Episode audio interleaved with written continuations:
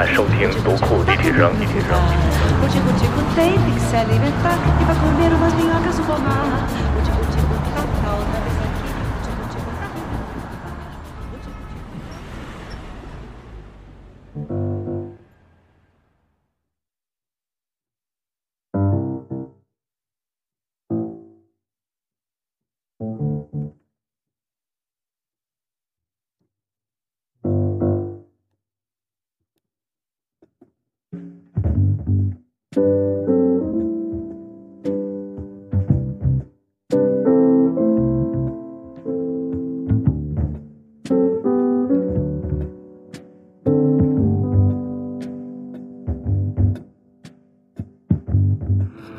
好，大家晚上好。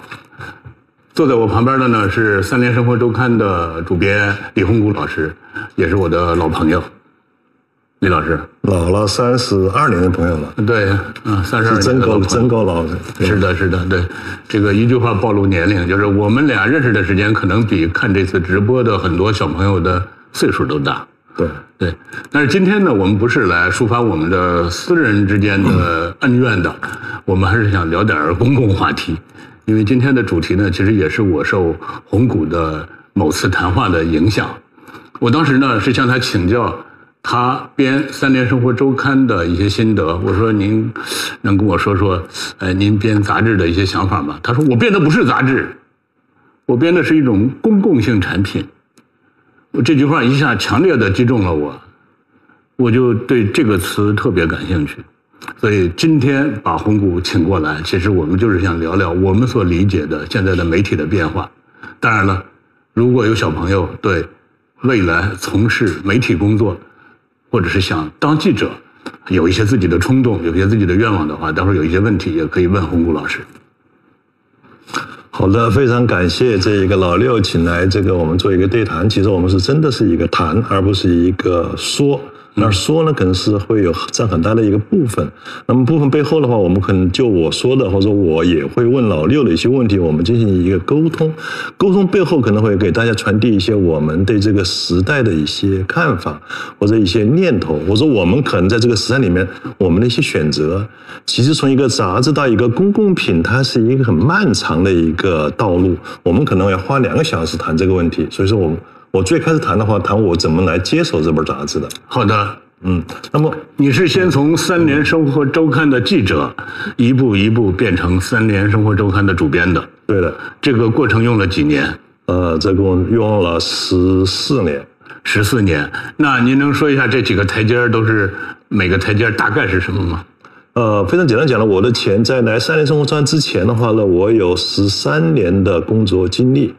在武汉，在《长江日报》在《长江日报》做了十三年的记者，两千年的十一月份到了这个《三联生活周刊》，因为《三联生活周刊》呢，第二年两千年零一年会改周刊，这个时候他们需要有一个人来领导他们做新闻，做新闻的周刊，这样我就到了三年。嗯，到了三年之后，两千零一年开始到现在，到两千零五年的第一期，我做这个杂志的负责人，整个全盘的接受这个杂志。应该说，两千一五年到现在有七年多的时间了。这七年是这个杂志从一本杂志走向公共品生产的一条道路。嗯，呃，这个转身或者说这种华丽的蜕变，基本上就是在你主导下完成的，可以这么说吗？嗯，对。那你能聊一下你对这种公共性产品？这个词字眼的理解嘛，嗯，我会不断的延宕你的公共品质的概念。我们为什么要回到历史？回到历史的场景，回到我们这个杂志，回到我个人所面临的困局是什么？然后在这困局里面，我们做了什么选择？这个选择又最后怎么导向了公共品这样一条道路？这是一个漫长的过程。嗯，我是一，但是我们今天的直播只有两个小时，洪谷老师，您别聊到天亮啊。没问题。对于对于我而言的话，就是我们可以随时的剪剪辑和简洁。嗯，然后呢，就是对我而言的话，是两千一四年的八月份，呃，我的这个上级领导找我谈，说这一个我们的上游主编叫朱伟，他准备退休了。他退休之后的话呢，就是书店经过慎重的研究，准备让我来接手这个杂志。但是这个时候呢，就是可能很多人还能够回忆起两千一四年的时候，媒体面临了什么？媒媒体面临的是一个巨大的新的互联网的冲击。对，这个冲击可以称之为媒体寒冬吗？呃，比寒冬更寒的那个词儿叫什么？叫叫酷酷寒是吗？就可能比酷寒还寒。是什么？是我们的杂志从这个两千一四年，我们的广告，我们的代理费是七千四百五十万，但是第二年掉了一半，三千万不到。再过了一年，一千万都没有了。也就是说，两年的时间，这个杂志所积攒的广告资源，可以说荡然无存。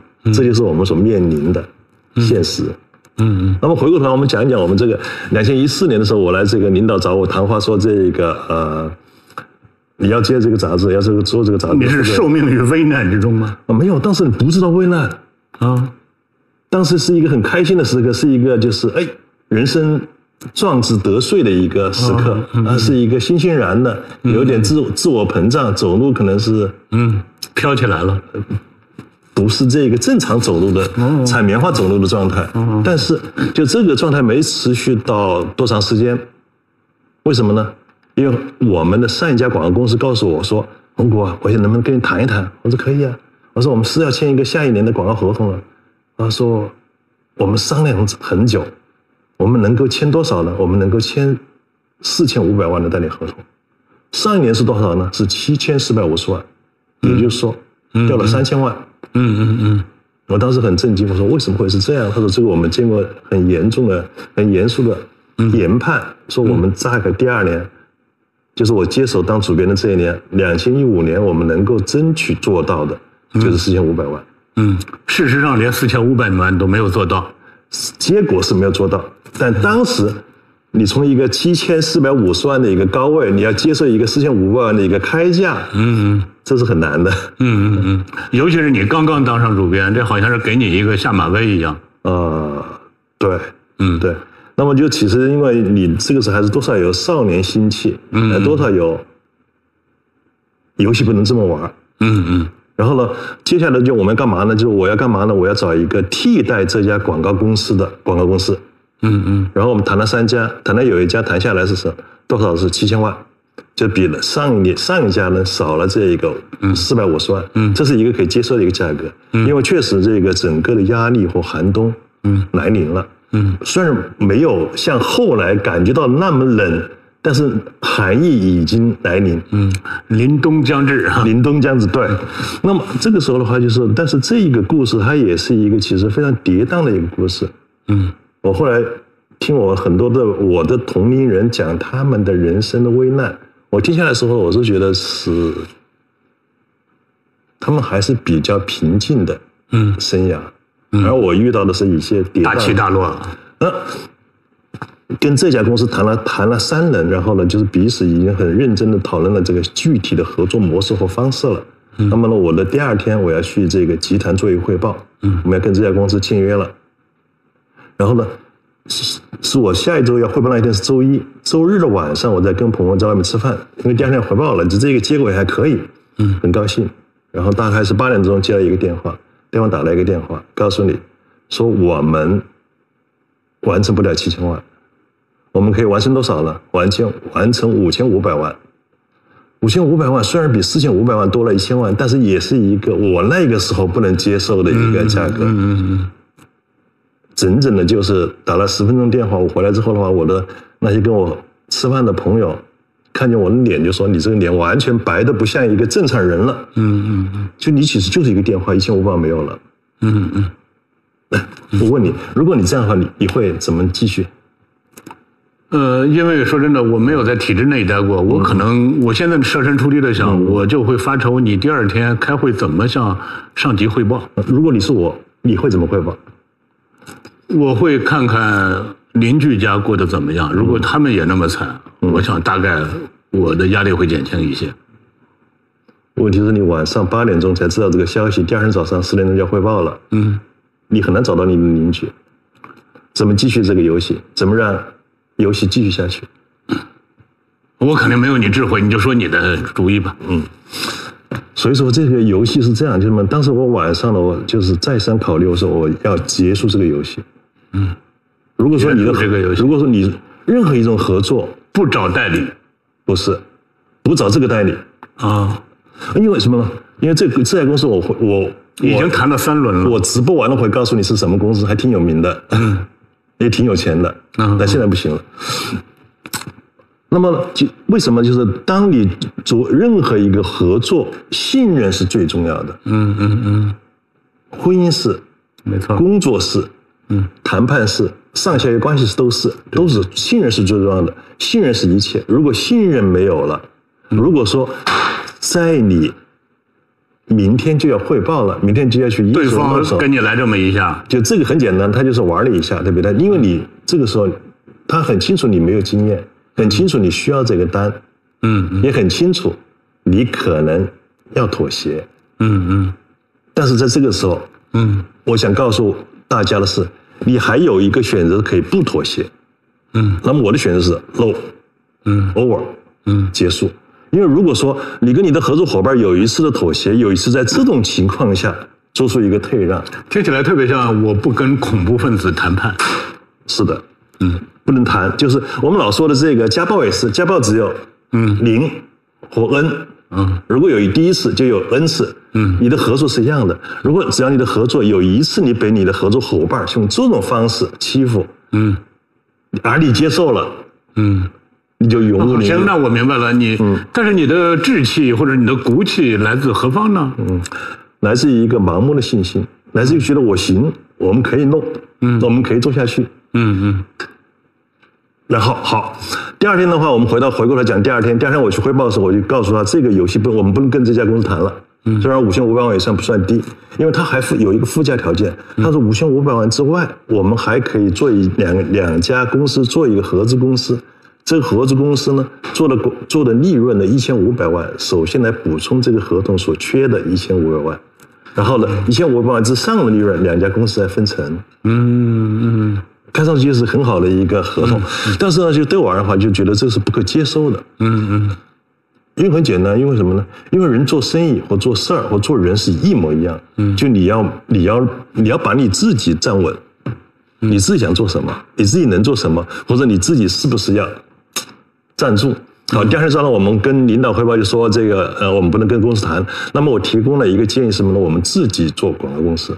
嗯嗯嗯那么自己做广告是有个很大的问题是什么？就是你广告从哪儿来？那么我们就会跟我我的方法是什么呢？是跟我们的第一家代理公司，就是后来出价四千五百万的那个广告公司谈。嗯，你既然不做了，没问题，那你把你的人给我。嗯嗯同时，我们还可以同意你占百分之十的股份。嗯嗯嗯，那么因为这是没有选择了，没有选择，我们这个我们这个就开始的第二步。第二步之后，我就召集他的广告公司的同事，我们在深圳开了一个会。嗯嗯就这这一周六就开了一个会。嗯。如果如果仍然是你，你会怎么样？那我觉得接下来可能反倒好办了。嗯，就是因为你其实基本的原则已经确定了。嗯嗯对，那就是放弃这种失信的人，嗯对吧？我不和恐怖分子谈判。嗯那接下来就是努力在自己的基因中增加这种基因，然后把这个事情做好。我想你一个长期做记者、做编辑的，现在让你去做经营、做广告，对你来说也是天大的难题。但是只要这个方向确定了，我觉得这个就好好做了。反倒，但是呢，就我们虽然这一周六去谈判，我们准备自己做广告，但是我们真正做成是两年之后。啊、那这个学费交了两年，对，那么那这个基因学习也用了两年因。为后面讲的，比如说我们怎么从一个杂志变成公共品，那是充满着各种理念，嗯嗯充满着更专业的一些就是说法。而回过头来，我们讲前面的，讲我个人，讲我们个人这个公司最初的时候，你所面临的各种困局，它可能呢就是你能够入戏。嗯。那么你刚上任，嗯刚成为主编，嗯然后就开始被摩擦，嗯，呃摩擦了两年。对。啊，然后两年之后有更大的摩擦。嗯嗯，好，我回过头来讲我们这个，然后我星期六去了，我跟我们的召集了我们这个前广告公司那些广告的总监，我们开了一个会，然后大家很高兴，说哎，我们能够成为三年的人了，而不是三年的广告代理公司的人了，大家很高兴，说没问题。然后我们讨论一下我们能够完成多少，而大家说认为我们完成上一年的计划没有问题，如果我们更努力一点，我们可能还会提高。这是一个非常好的一个消息。嗯。但是我回来之后呢，我是星期五去的，我们星期六开一天的会，星期六晚上回到北京，星期天又向我的领导汇报。这个时候又有一个跌转，怎么怎么折转呢？是我们的领导告诉我，说我们也不做广告公司了，书店把这个业务接过去，他自个儿做。书店找了一家广告公司，嗯，而这家广告公司出价多少？你想想。我不知道，但是我至少一听这个方向，我认为这是个灾难。嗯，对，结果是灾难，在当时是一个非常好的、不可拒绝的效应，因为那些广告出去多好了，八千万的代理费。嗯，然后呢，所以说这个广告呢，就说，那么就形成了一个特别有意思的一个格局。当你当当你上台做这个杂志的负责人的时候，你的广告的经营权被你的上级拿走了。然后呢，你其实这个公司或者这个编辑部已经不完整了，这就是我当时二零一五年一月一号所面临的格局。嗯嗯。那么这个时候，离所谓的公共性还特别的遥远。那么这个广告被拿走了，很简单，我们这有一个就是人家登广告的一个公司在这登广告，而我们对这个广告的收多少钱、怎么运行没有实际的控制权。而为什么呢？而是你的上级把它拿走的话，它天经地义。为什么？因为三联生活周刊是一个编辑部，它不是一个真正有能够参与市场竞争的一个独立的主体。而你的广告经营权本身就在三联书店，它是授权我认为说真的，这个让这些嗯听直播的朋友们理解这个可能太复杂。嗯嗯嗯嗯。对，我觉得这个您就告诉我们结果嗯，结果就完了就好，很简单，就这个八千万的广告，第一年。交上来钱不到三千万，嗯，第二年，那他们吹的牛最后没有实现，他们也不会接受任何惩罚，对吧？对，但后来这就是我想从一开始我认为这是个灾难的原因，因为我们太理解这种。到后来很简单，就是两句话就说完了。后来呢，就是两千一七年，我们我们要往要扳过这个局，就只有一条路可走。三联生活周刊成立三联生活传媒公司，我们在三两千一七年的一月十八号拿到营业执照。我们成立了公司，从一个编辑部变成了一个真正的公司。对，那么好，那个那一家广告公司是一个什么结果？那家广告公司跟三联书店形成了三场官司，书店赢赢了两场，然后呢，那家公司赢了一场。嗯。但是，虽然有六千万的官司的标的你赢了，书店赢了，但到现在为止也没拿到一分钱，这就是这个状况。这过去了。好，那么两千零一、两千一七年，我们成立了三联生活传媒公司，这个才开始我们要说公共性的开始，嗯，或者说这个故事的开始。你也从一个编辑、一个记者变成了一个商人，嗯，对，变成了一个企业家，好吗？我们是企业家，嗯 嗯嗯。呃，接着说吧，嗯，我觉得这才。也就是用了两年的摩擦，你才慢慢的你个人的身份的转型，包括三联生活周刊这个平台、这个机构的转型才完成。对对对。那么呢，这个时候的最大的问题是什么？就是我们说这个广告公司它是一个就是是一个具体的公司的案例，但是呢，这个时候真正的媒体，无论是三联生活周刊还是其他的媒体，都面临一个共同的挑战。什么挑战呢？就是我们的广告急剧下降，我们的发行呢也急剧下降，就传统媒体还有没有未来，是一个真实的问题。就是临冬已至，呃，对对，未来已来，就这么一个状况。那么这个时候最大的问题在哪里呢？就是我们这个杂志看到我们的同行在做样这样几件事儿。嗯，第一个呢，我们的同行在尝试着建立一个付费墙。嗯，我们要。我们过去杂志收费，一本杂志十五块钱，当时我们杂志十二块钱，我们后来提到十五块钱了，一本杂志十五块钱。我现在把这个杂志由纸质的刊物搬到网上，我一年收你一千块钱的会费，也就是说比我杂志的成本要提高一倍或者两倍的收费，就是形成一个付费墙，这是一种模式。另外一种模式是什么呢？就所谓的我们老信任的那些互联网的那些扯淡的话语，叫所谓的去中心化。我们脑子里面有很多互联网的概念，都是互联网的那些平台公司为了压榨你制造的概念。嗯，还有他们为了骗我们，对的，所以制造出一些我们听不懂的概念，然后诱惑我们就范，是吗？对对，然后你上当，然后去中心化就是其中的一个很重要的概念。那么很多媒体就什么呢？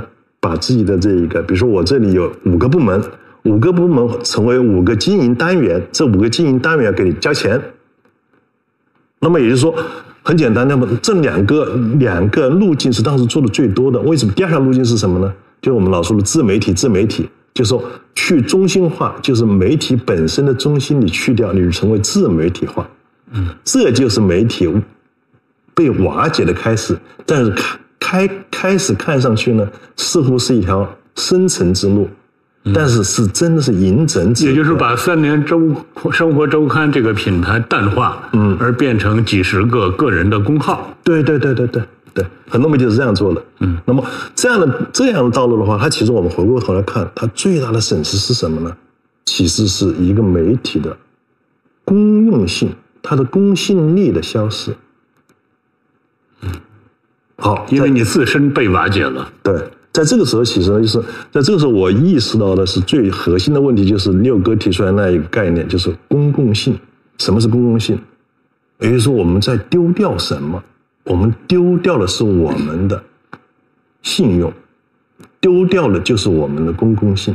呃，是不是你所说的信用或者叫公共性是自媒体不具备或者建设起来很难的一种属性呢？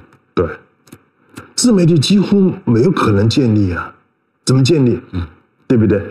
好吧，这是你的傲慢和偏见，你继续说。嗯，那么好，很简单。那么这个时候的话，就这个杂志本身，你要做什么？你要怎么活下去？那么杂志本身，你是不是要就范？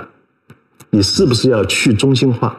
是不是要从中心的位置，你像犯错误的一个学生一样的溜到墙角站着，成为错成为一个去中心化的一个被抛弃的一个对象？嗯嗯，那么这个时候，其实它是它不是一个不是一个业务选择，它可能是一个道德选择。这样讲很残酷，为什么呢？这个媒体眼看着衰落下去，你的衰落，你现在所那些互联网公司教导你的那些所有的主张，都是让你衰得更快。你是放弃，是随波逐流，还是抵抗？它其实不是业务选择。呃，但是当我们被瓦解，当我们被消失的时候，互联网公司也不管我们了，是吗？当年像我们管了概念的，你就成他的血汗工厂啊！我们大多数媒体不都成了互联网公司的血汗工厂吗？嗯，对不对？然后呢，给他供稿，然后他说：“哎，我给你打赏一下，那个我给你推一下。”然后呢，你可以获得什么什么东西，你就从你的一线冷落到十八层地狱，成了一个血汗工厂，就是供稿者，对对？那看起来我们俩，嗯，不约而同做对了一件事儿，就是我们都没有沦为血汗工厂。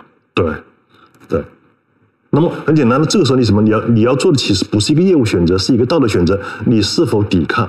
你是否我不跟你玩？嗯，对不对？嗯，这就是一个其其实就是什么呢？你要说所谓的公共性，公共性它不是一个不是一个目标明确的方向，而是一个你自己面对困局的时候，面对一个七千万的一个价格掉了一千五百万，你是不是继续？是不是跟？还是 no？你就面对互联网说，哎，你把你的版权给我们，我们给你在扶持流量，你是不是要给？那我们把我们把所有版权关闭，我们绝对不跟你谈这个版权，版权我们自己来做生意，我们自己并来谈。且，当你拒绝对方的时候，你这会儿日子过得很惨，因为你已经从七千万变成三千万，然后变成一千万，对，你是史上最惨的时候。对你还敢拒绝对方，你凭什么呀？嗯，他是这样，就是什么呢？就拒绝对方呢，又是隐含着一另外一种希望。因为两千一七年的时候，两年之后，我们成立了自己的公司。当你可以自己独立经营广告的时候，你相信市场上给我的定价绝对不止一千万。嗯，至少我们可以回到当年的四千万或四千五百万的状态。就是虽然这一年我只卖了一千万，但是我知道我值我的价值不止这一千万。我就是衰你有这个信心。对，然后那我们一七年我们自己做广告，我一个同事李伟来做广告这一个经营部门的负责人，然后我们只做了三个季度，从四月一号开始做了三个季度的广告，我们就做了四千万的收入。嗯，也就是七千万、三千万、一千万，然后四千万。对，它这样一个起伏起来了。那么这样的话，就是你这个是能够做的。你的杂志在这个时候，哪怕是一七年，你还是可以拿到广告的。但是这个时候要转型。那么你很简单，一方面你在杂志上的广告要去做，同时你可能要去寻找新媒体的广告。那么好，这个是所谓公共性，公共性什么？就是我们有几个道路是一定关闭的。第一个，这个杂志它不销售，就是我的杂志不像很多的杂志，包括现在你可能看到的很多市面上杂志，它的封面故事是销售的。嗯，它做一个大学的一百年，它是收钱的。嗯，它做一个一一一出戏的封面是收钱的。嗯，我们在这个是绝对关闭的。你唯有关闭。公共性在某种意义上讲是意味着你的商业性的关闭，或者说你的商业性的规范，你的商业是不能侵扰你的报道的，或者说你是严格的把报道和广告分开的。对，对，就是你还是回，因为什么呢？因为因为这个整个市场的冲击，我们大部分都已经，我们很多底线都已经都已经开始都已经都已经被击穿了，对不对？我们在这个堕落成血汗工厂的路上，我们还在丢盔卸甲，把我们的公信力给销售。嗯，是这么一个状况。那你这样，你这个时候你要坚持，就是你要回到，越是这个时候，你可能越要回归到严肃的做报道的状态。这个时候，这个杂志越像杂志，你就越有可能开拓你的公共性的那一面。也就是说，当很多杂志沦为明星，这种明星既包括娱乐明星，也包括商界明星，也包括等等各种明星，成为这些明星的公关公司。对很多杂志成为一些软文的集散地对的时候，你让杂志更像杂志，是不是？对对，你刚才用那个词儿很好，公关公司。嗯。那么呢，其实呢，就是什么呢？公关公司当然也是媒体可选择的一条路。但是呢，就我们看到一个媒体，如果说他能够坚持做自己，他能够坚持像一个媒体一样的生存，他就在他曾经的产业链的那个位置。你做公关公司，你卖版权，那么你就不断的你的你的位置呢就不断的下移，不断的往下走，不啊，断的就是让别人越来越看低你，是这意思吗？呃，当然，呃万物平等之这个理念之下的话呢，也没有高低可言，对不对？但是你在供应链的那个链环里面，你占据的位置是越来越边缘，而越来不是越来越中心，就这是没法避免的。就你成为一个可有可无的，就是我们说的那个产业链微笑曲线的里面的非微笑的那一部分，苦笑的那一部分可能是你。这是我们的这一个这个这个我们的业态。啊，好，那回过头来，那么这个杂志你要真正的去做面哎对，，你先告诉我一个扬眉吐气的结果吧。嗯七千万、三千万、一千万、四千万，下一年呢？嗯，下一年六千万，再下一年呢？再下一年的话，我的杂志的销售起来了。嗯，然后呢，我告诉你的话，就是这个一七年是四千万，嗯一八年呢是我们回到整个的收入回到九千万，九千万，对。好的。我们二零年的话呢我们二零年我们整个收入两个亿，两个亿。对，嗯，好了，大家知道这个呃令人扬眉吐气的结果了，所以有的同学不爱听关于媒体运营的这一块的，可以先睡会儿去啊，让洪谷老师接着聊。嗯嗯嗯，呃，好，那我们来讲的话，就是什么？这个杂志，我们来讲这个杂志，这个，呃，我先反过头来问一下这个读库，嗯，读库，你们在这一个一五年前后会经历过类似于我们这样的挑战或压力吗？呃，我所经历的挑战也是，呃因为我们没有广告经营这一这一部分，所以我们只需要把书编好，把书卖出去就行了。嗯但是卖出去是自己卖还是让别人帮你卖？嗯嗯这是一个很关键的问题。嗯嗯那我事实上是在一五年之前把这个痛苦的问题给想清楚了。嗯嗯就是我自己卖，嗯我不让别人帮我卖，因为让别那人自己卖和别人卖，这个差别在哪里？如果是让别人帮你卖的话，他会把你说的不像你，嗯是吧？他会用他的语言来描述你。嗯嗯但是我认为，对我的书最了解的是我，而不是那些中间商。嗯嗯嗯第一呢，他会说的不像你；第二，他会乱打价格战。嗯嗯嗯他只要求最后收到手里的钱，而并不看这个钱的成色，嗯这个钱的效益。嗯那对我来说，我不愿意我的好那么辛辛苦苦编出来的书，最后被卖成白菜价。嗯嗯当然了，还有一些帮你卖书的人，他把你的书虽然卖出去了，但是他把钱放在他自己口袋里了。你去问他要，他迟迟不给你。嗯，那就是更就账期漫长。对，那是更那是缺德的问题了，那就就是即使不考虑他的道德因素，嗯，那么我认为前头这两个，嗯，也是很致命的。嗯所以呢，当然这个在以前这种信息隔绝的年代，你是没办法，对你只能让他来帮你卖。对。现在不一样了，现在有了互联网，你和读者之间不需要嗯中间再有人了，你可以直接和读者发生关联。了。所以，我们事实上是完成了这个嗯嗯。蜕变。嗯嗯。那读库刚刚做了没有两三年，当我们意识到这种致命性的缺陷之后，我们马上就开始另起炉灶，嗯嗯，然后用这么多年一直在吭吭哧哧的做，做到现在，我认为我们的命根子就是直营、直销、控价，嗯嗯嗯嗯，就是这些东西。嗯，这个非常专业了。然后呢，你要知道我也是一个记者，嗯，我还有好多好奇要向你请教。那那么那不是反客为主吗？呃，比如说，我想知道是什么？就比如说，这个你要说那个时候我不能让别人卖了，我要自己卖，这是一种商业直觉，还是一个现实压迫，还是一个对未来的一个想象之后的一个选择？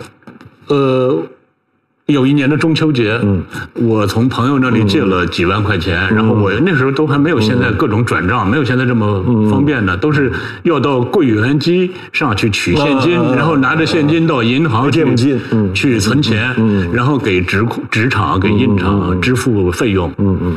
当这支付这些费用的时候，我内心是很痛苦的，嗯。甚至是很气愤的，因为从报表上看，读库是挣钱的，嗯，但是我还得借钱去支付我的上游，为什么下游不给我嗯，把本来属于我的钱放在他的口袋里，他不给我，嗯嗯就是你被受你受欺负了，嗯嗯嗯嗯，当然，另外还有一个，现在听起来有点像一个怎么说呢？一个商业上的一个传奇一样嗯嗯。我当时跟很多朋友说，我说我相信未来的中国满大街跑的都是快递员。嗯嗯嗯。我说这话是两千零七年，嗯那时候我们寄书的时候，大部分都要通过邮局来寄呢。嗯嗯嗯嗯，对，因为我能感受到，我一开始是拎着书包去邮局柜台排队寄书，呃，读者呢是通过邮局汇款给我们订书，嗯嗯。但是慢慢的你发现。读者会越来越人，越来越多的人会用网银转账了。嗯然后有读者说：“您得开一个支付宝账号。”我就开了支付宝账号。嗯另外一方面，当我还去邮局寄书的时候，会我们家的门被敲了，快递员说我是快递公司的，嗯嗯听说你发书，我来帮你发。嗯然后我们试着让他发了一下，第一个月结账一千块钱，第二个月快递费变成三千，第三个月就变成七千。他生意这么快，对，所以我马上就跟朋友们说，我说未来的中国一定是满大街跑的都是快递员的时代。那也那也就是你很戏剧。一方面的话呢，你深刻的感受到被压迫的痛苦；另一方面，你又看到快递的一个快速的增长。是，嗯，然后这个时候有一个要转型。对这个转型就，那不管多痛苦都要完成，因为你知道它的方向是对的，嗯，所以就这么做到现在。对对。好，回过头来讲我的故事。讲我故事的话，其实我们在最初所做这个杂志，我在一七年我们成立了公司之后，嗯，这个杂志怎么做，其实面临了一个特别大的一个艰难的选择。嗯，因为我们那个时候的话，很多的这个内容你变得不太能够操作了。我们当时这是什么意思呢？我们当时提了一个概念，就是什么呢？我们过去引以为骄傲的我们那些重大的社会事件的调查性的报道，嗯，也慢慢变得少了。嗯嗯。还有一个，我们那些引以为豪的，我们现在可以用另外一个词儿命名叫主题宣传的报道，也变少了，或者说你没有机会做了。比如说我们在一这个一六年的时候，当时有两个重大的事件，一个是长征胜利七十周六八十周年，一个是孙中山诞辰一百五十周年，嗯。这都是我们当年报道上面的重点的正面宣传的报道。但你后来发现不能做了，那么这个时候呢媒体面临的一个重大的调整，我们怎么做？但是我提出一个概念，叫重的越重，轻的越轻。重的更重，轻的更轻。对，哦为什么呢？就是你要那些重大的题目，你要用最大的力量去做，然后你寻找到一个新的空间。轻的就什么？我们去尝试做心理，做年轻人所喜欢的一些选题。嗯。那么，但是呢，这座尝试，我们大概从一七、一八、一九，我们三年的尝试，其实也是其实蛮艰难的。这个杂志三年的话，也没有找到它真正的突破。但是这个杂志真的突破在哪里？在两千二零年，二零二零年，为什么？是因为二零二零的疫情，我们做了很多疫情的报道，嗯这时候整个把杂志拉上拉升上来了。也就是说，我们坚持的那个传统媒体那条路，因为这个事件，你的能力被重新的唤醒。我认为你坚持的同时，是因为很多同行放弃了，才所以才把你凸显出来。呃，这是一方面，但是呢，同行的放弃本身，其实呢，第一个不是你的光荣，同时呢，不是你能够独吞市场的机会，而是最大的陷阱，因为这个市场不存在了。就是你的同行不存在了，就这个领域不存在了，你在这个领域做的再出色，嗯就像 BB 机它没有了产业一样，对你的 BB 机，你的你说我们说汉显，做的再好的汉显，它没啊，它手机来了呀，对不对？是不是？它这个就是什么？你这是一个很大的一个悖论。你做的越好，你可能呢，你就你没有人跟你玩了。但是呢，媒体市场跟其他市场不太同，跟 BB 机和手机不同，就是媒体市场一定存在，就是你的同行所有同行没有了，只剩下最后一个记者，这个他还是能够做这一行。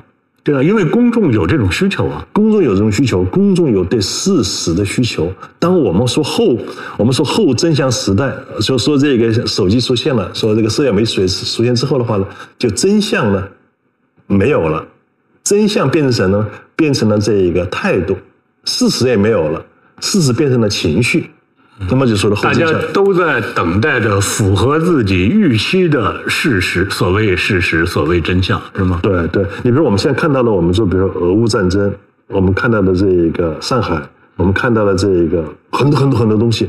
那么它的背后最大什么？就是我们我们都是一个后真相时代，都是情绪，我们的立场优先，情绪优先了。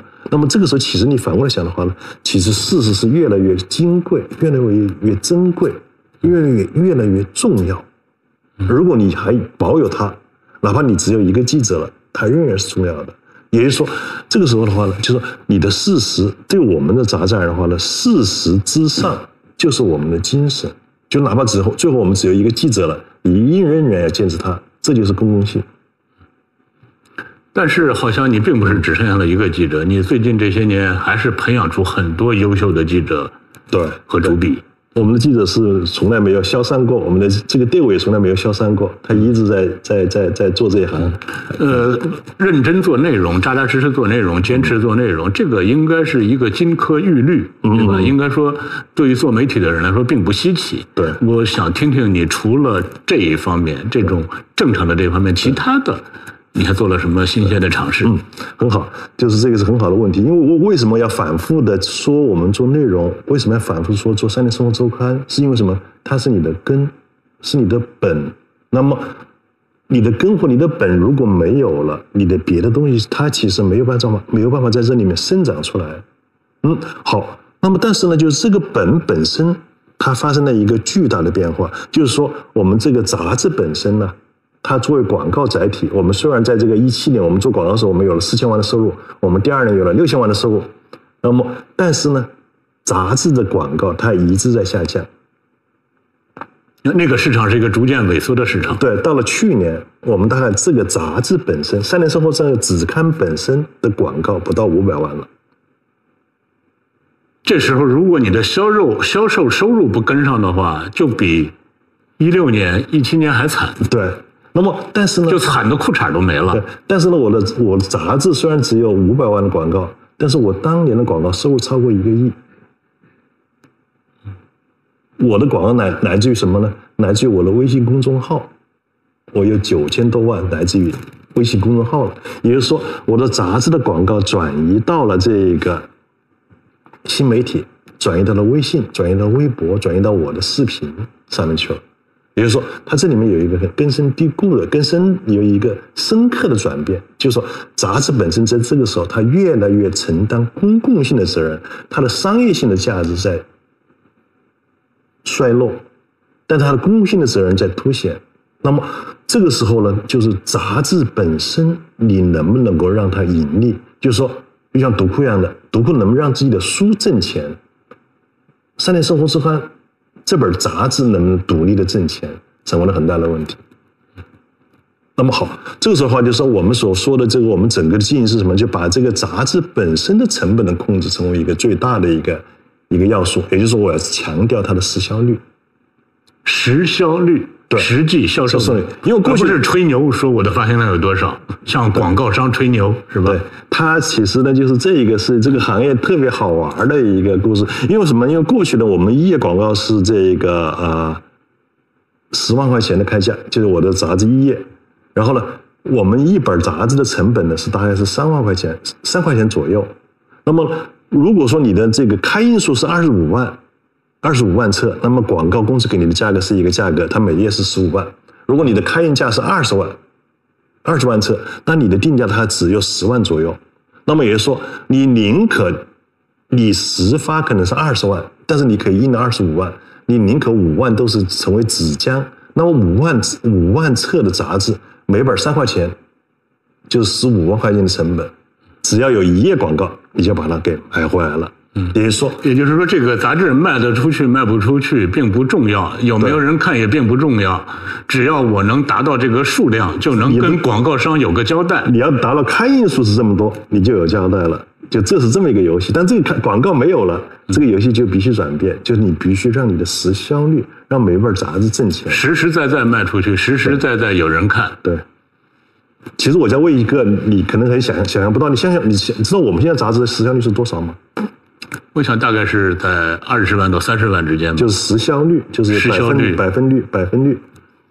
哦，这个因为对对不起，说这个呃凡尔赛的话，因为对我们来说卖一本是一本，嗯，所以我们的时效率永远是百分之百。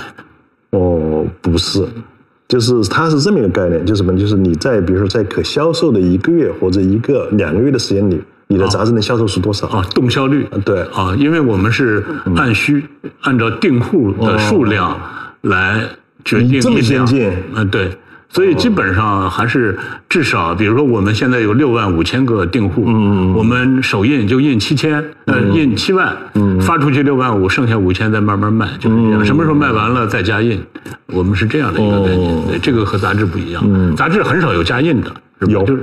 哦，我们每年有四到五本杂志不断的加印，哦。加印最多你知道是什么吗？我们爱为什么爱我宋朝？想一定是爱情那一本吧，不是不是，为什么爱宋朝？加印了八啊，次了。宋朝那本，啊为什么是宋朝那本？对对对对，加印了八次了。嗯然后呢，我们大概在两千一五一四年之前，我的时效率大概是百分之四十五，现在是多少呢？四十五，对，现在是百分之九十五。哦，那太厉害了。为什么呢？是因为什么？因为这个我们过去的订阅或零售是一个什么比例呢？订阅是百分之六十，嗯零售是百分之四十。嗯，现在零售是百分之十九，看上去还百分之十九的零售，但是这个零售基本上也是电商销售了，也是订阅了。就是报刊亭消失的时候，你们的数量反倒增加了，是我们转移因到线上了为订阅和线上零售。对对对，我们现在整个电商上来了之后呢，你电商很简单，就是你订就是一一年的订，所以说呢，它的它就是它的整个销售就是百分之五的时啊，你看你现在笑的多甜蜜的。是啊，因为你你能够找到你的生存之路了嘛，你没有能为全行工厂嘛，对不对？嗯嗯。好，回过头来讲的话，就我们要做这个杂志，对杂志对不起，我再插一句，这个是因为你现在知道，呃，杂志对于广告商来说吸引力已经降低了，嗯反倒促使你我不用看广告商的脸色了。对，是。如果让杂志本身挣钱，杂志本身是可以挣钱的，对不对？只要我把它卖出去，嗯，它的成本跟它的这个跟它的支付的跟它的收益是是有有钱有利润可赚的。原来的逻辑是杂志的销售是赔钱的，嗯，然后我靠广告来补贴。对现在你既让销售本身挣钱，又让广告来挣钱。对对对，我广告广告转移到另外一个战场去去了。嗯，好，那么但是这个时候呢，就是一个公司，有个三联生活传媒公司只做一本杂志，显然是不够的。那么我们做什么呢？我们又做了一本杂志，做了一本《少年》。那么少年，对对，《少年》这本杂志很有意思。《少年》这本杂志的话，我们做这本杂志是怎么做的呢？当时呢，就是我们有一个同事叫陈赛，说我们要可不可以做一本《少年》的杂志？我说可以做啊。是他说的还是你说的？他说的，对，嗯，他向我提出来，他要做这本杂志，可以。但是呢，我找了一个人跟他做搭档，谁呢？是我们的发行部的总监。我说你告诉他，你们去算这本杂志他怎么做，比如说它是八十页，他的稿费是多少，然后你把它算下来，你算给我算一个账，你开印多少，我们的成本是多少，我们要销售多少才能够保本儿。你这个冷酷无情的资本家，嗯，没有，本色暴露无遗。没有，因为你要做一个决定，我 yes 或 no 的时候，你肯定要算这个东西。那我们的发行总监很积极，发行总监说我要把第一把第一年的四本杂志打包销售做众筹，我不单卖。然后呢，我开印五万，我如果只卖，我如果能够卖出一万五千册，我就可以打平了。哎，我说可以啊。我说那你那另外两三千五三万五千的卖不出去，我们可以做广告推推销嘛，对不对？那如果你要能卖卖出去的话呢，那我们就整个就赚了嘛，对不对？后来我们就这样开始做了一本杂志，而这本杂志我们当时基本上没有算稿费稿费成本，我们是我们算到什么程度？你再压榨你的编辑记者主笔就得了呗，不是压榨你这种资本家。是是我们想把我们的这个《少年生活周刊》的文章改写成适合少年看的文章，嗯，这样你的整个成本就降下来了。那你告诉大家一个最终的结果吧。第一年，发行部门测算是印五万，卖一万五即可。对对最终的销量是多少？十五万，十五万，对。好吧，这又是一个扬眉吐气的结果。你今天晚上可得意了。那我很简单，什么？就是我要说的是什么？就是这一个任何一个市场，当你做到这个市场的顶流的时候，顶流，嗯，你就不要惧怕你去尝试新的东西。这个市场是存在的，以十四亿人的这个空间，你只要做得好，你只要做成最好的那一个，你有什么可畏畏惧的吗？你三联生活本三联生活周刊本身是一棵大树，大树底下好乘凉嘛。你刚才所说了，他们剩了三万五怎么办？嗯，作为我作为推广都行啊。嗯，对，是因为你那个大树能够兜得住，对所以你可以利用这个时机来培育新的产品线，来培育新的增长点。对对对，嗯那你这个商人做的还挺好的。还行。就但是你首先你的，如果你的三联生活周刊你成了血汗工厂，那你就没有一切。你所谓没有你的，如果你不坚持公共性本身，你就没有未来，就没有你的接下来所有的故事。那回过头，我们就还说，我们除除了做这一个少年之外，我们还做另外一件事儿。我们做一个什么呢？我们做了一个三联人文城市奖的评选。三联人文城市奖，这个已经做了几年了，好像呃，其实是做了一年，就是在成都那次是吧？对，去年做了，去年做的是因为我一本来是前年我们要颁奖，但是疫情，嗯，推到推到推到去年，今年本来四月份又要颁第二次奖，现在还推得遥遥无期，嗯，因为他因为我们有很好的线下的表演，所以说如果没有现场的话，这个就不成立，所以是这么一个东西。那么我们如我们来做这个三人物城市奖的话，它就是我们常所说的公共性的一个最集中的体现。我们说公共性，说公共性，公共性本身呢，不是简单的一个词儿，或者一个简单的一个传播，或者一个简单的自我标榜，它是有一系列的手段来构成的，有一系列的制度构成你的公共性的一个结果的。嗯，那么我们要做一个就是这个呃三联人文城市奖，它其实一个跨界，你有一个媒体，有一个比如说我们过去说的一个新闻的或者综合的你从一个新闻报道者变成一个新闻制造者，可以这么说，或者说变为话题制造者。不是话题，一个行业的评判者，就是它生产的是什么？是一个评价性的产品，一个评价性的产品的核心就是它的公正。那么如果没有公正，你就达成不了公共性。那么好，这个时候呢，我们就会很很详细的解释一下我们的所谓的公共性，它是有一些什么样东西构成的。那么我们我们不要说的太深奥啊，嗯我们的读者们他们希望你聊的啊深入浅出一点。没有，我们的读者都是，你要相信我们读者都是有这个有有足够有足够见识的老师接着聊你所理解的公共性。那么好，就是我们我们现在想的话，比如大家你们可能都会看过，也可能参与过各种评奖。那么在很多在中国的评奖呢，现在还处在第一代时候，这个评奖本身是是一个可赚钱的产品。就卖吧，卖奖杯吧，是吗？我们有一个媒体同行，嗯，一周的时间卖了四百多个奖杯，收了多少呢？收了三千多万，这是他们的一个很大的营生。每一个媒体到年底的时候都会发一个奖杯给这一个，嗯，他的那些报道对象，那都是明码实价的。那么这就是我们的第一代产品。那么如果你要做一个公共性的产品，你是不是说我不不卖奖了就是公共性？不卖奖背后，它有很严肃的结构的设计，就是它有很好的游戏的玩法。那比如说，我们回到说，我们来说这个，我们做这个三类人物神圣奖，现在我得插一句，嗯，你的意思是说，对于还处在那个一代的那些人来说，他即使不卖，他都做不好，因为他不会设计这些规则，是吗？对对，它是一个一个复杂的游戏或一个简单的游戏玩法是不一样的。嗯，我们中国足球踢了这么多年，它还是一代，对不对？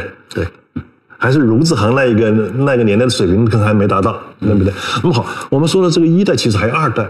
二代是什么呢？是我们的那种所谓的年会，年会，就是一个，比如说一个财经的年会，一个某某的年会，就是我们找一些退休的或者没退休的官员跟一些企业家来见面，企业家是要门票的，这个门票可能是你的年单，形成了一个场，这个场是形成彼此啊，形成一个叫什么呢？一个社交的一个一个游戏，这就是所谓的第二代。那我们要做的是第三代，我们要把这都放弃。我们做一个对这个行业能够做引领性的一个奖，比如什么是好东西？呃，我可以把第一代称之为叫拍卖场。嗯嗯，你给十万，我给你个金奖；你给你想要银奖，我这你得收要八万，给我八万。第二代可以称之为名利场。对。那第三代你认为是个什么呢？第三代就是一个什么？就是我们对行业能不能做出自己的判断或评判。那么很简单，就是什么呢？就是比如说，我们说我们要说评奖的话，大家最知道的是诺贝尔，嗯，那就是第三代，嗯，它是靠时间构成的第三代，但时间背后有机制。此处插入广告。嗯，读库有一篇文章介绍奥斯卡是怎么评奖的，它真的是非常复杂，并且奥斯卡的评奖规则是普华永道给设计的。嗯，你说到普华永道你说普说到普通话讲的很好。那么呢，我们做这个奖的话，我们是三级评委。那么三级评委的话，我们第一级评委是推选，第二级评委的话，我们有十个评委，其中有四个院士，三个工程生院士，一个科学院士，他们来保证这他们在五个项目里面选出的每一个候五个候选项目，在在专业上是站得住脚的，否则他们的名声就被这个被自己毁了。那么最后是七个人来做最终的，然后从各个方面，我们请了有诗人，嗯，有艺术家，有建筑师，有人文学者，我们来选。那么他选最后的选择就不是专业选择，专业选择第二季已经完成了。第三个选择就是什么呢？就是我们能够做出一个各行都认可的人文的选择。那么好，你刚才说到普华永道，我们的计票机构就是普华永道。我们为什么要请普华永道？普华永道就是因为它是奥斯卡的独立计票机构，也是我们体坛风云人物的独独立计票机构。是因为这我们请到他，我们是真正他是把他，他是我们的，就是我们是要给钱的。要给人家钱是要购购他购买他的服务的，是这样情况来的。那么好，普华永道成为我们的一个这一个就什么呢？最核心的，就我们每人投票，其实他投票不是投给我们，不是投给组委会，是投给普华永道。普华永道他拿了票之后，好了，今天我们就不跟大伙儿聊，不给普华永道做广告了，接着往往下聊。嗯，好了。那么，但是这里面要有一个东西什么呢？要聊一下在哪里呢？就是不是普华永道的广告是什么？是普华永道他不愿意接这个项目。好，为什么呢？他他说他们内部经过了反复的讨论，觉得他这里面可能有利益冲突。为什么？因为我们评的那个项目的业主，他们是一个会计公司，可能也是他们的甲方。这个时候啊，那这个问题呢，我们后来怎么解决呢？我们说，因为我们评的主要是设计建筑师，而不是业主奖，不是投资奖，所以说呢，我们目前看上去跟他们的这个业务不太会形成交叉，是因为这样他们开始，如果我们未来碰到这样的话，我们可以随时讨论。嗯就是把利益相关方先给摘出去。对对对，所以说呢，所以说所谓的公正，公正才能带来公共性，而公正本身呢，也不是一句空话，而是有很多制度设计，制度设计里面要规避很多的风险。嗯，还有一个，我们这里面所谓公公共性背后，我们还强调了一个这个讲，强调了一个身体性。身体性，哎，这个好像大家感兴趣一点啊。呃，身体性，聊聊你的身体吧。对，嗯呃，它身体是什么？就因为我们看到很多建筑的评奖，它评的是什么？评的是图。嗯，就您看的这个栋梁的展，梁思成的展，看到它有很多图。嗯，我们很多建筑奖看的是图来评的奖，因为他看看到你的图，就对你的建筑本身有想象力。但是，《三联生活周刊》《三联生活》章李洪谷认为，图不重要，建筑是让每一个人在里面感受的。那么，我们就要求我们的中评委七位，我们在我们的候选的项目里面，他必须去到五个项目实地的看，而每一个候选项目至少有两个中评委去实地的考察过，这样才有投票的资格。这就是身体性，就你的身体跟这个建筑发生关系，而不是你的眼睛跟它的图纸发生关系。好，因为这你构成了这个奖。好吧，你这个听起来这么唬人，或者这么诱人的身体性，原来就是身体力行的意思啊！呃，对，啊，就是让全身的感受它的氛围，对。感受它的气场，对。而不只是靠眼睛对，来看一个图纸，或者靠耳朵听听对方如何吹得天花乱坠。对，对，那这就是我们的这个所谓我们说的公共性。公共性本身背后是有一系列的这个手段来完成的。嗯，这大概是这么。那么好，我们今年呢，就是二零二二年，我们也会有一个同样的奖在评，就是图书奖。嗯，你做图书这一行，那我跟你认识三十二年了，你难道不给读库一个奖杯吗？啊，不给，那你今天还能走出这个门吗？呃，走不出也不能给。哎呦，你看，嗯，好吧，我们勉强你。为什么呢我们我们因为不参与评奖，呃，不是，因为什么呢？因为这个评奖呢，我是一个，就是叫什么呢？就是我们这样说吧，我是相当于奥委会的主席，我其实对谁能够入围像世界杯你没有权利。我不参与，也没有权利。好的你明白吗？嗯那么，我因为我们一样的，比如我们的这一个就是建筑奖是一样的，其实我们只是一个提供机会的那一个机会。那但是，比如说、嗯那些评委们把读库推选为年度图书，嗯你说，哎呀，我得避一下嫌，因为我和老六已是三十二年的老朋友了。嗯呃，如果评出来会挨骂，会让别人有可能产生合理的质疑，嗯嗯你会这么做吗？嗯，所以说你就不知道好的规则嗯，是我做不了，我拒绝你，也做不了接受你的，我没有权利进入这个游戏，你明白吗？好的。就我我的这个评委也有三级，那我现在不认识，跟你无关了，我去找那些评委们做他们的工作，好吗？对，就我的这个机制是一个什么？是一个三级机制。这个三级机制的话呢，我有很多同事参与这三个机制里每一个环节，但是呢，我我作为这一个组委会的主席，我是不参与任何环节的。嗯，我只是一个监督这个环节正常运作的那一个人。好的。就是这么一个，就所谓的公正性，所谓的这个公共性，是由这些东西构成的。嗯嗯，呃，到现在为止，你说的都是一些光明的呃结尾。嗯，那在你做的这个七年的过程中，嗯，有没有一些失败的？血泪史。对，你得聊点这个出丑的事儿，让我心里也痛快痛快。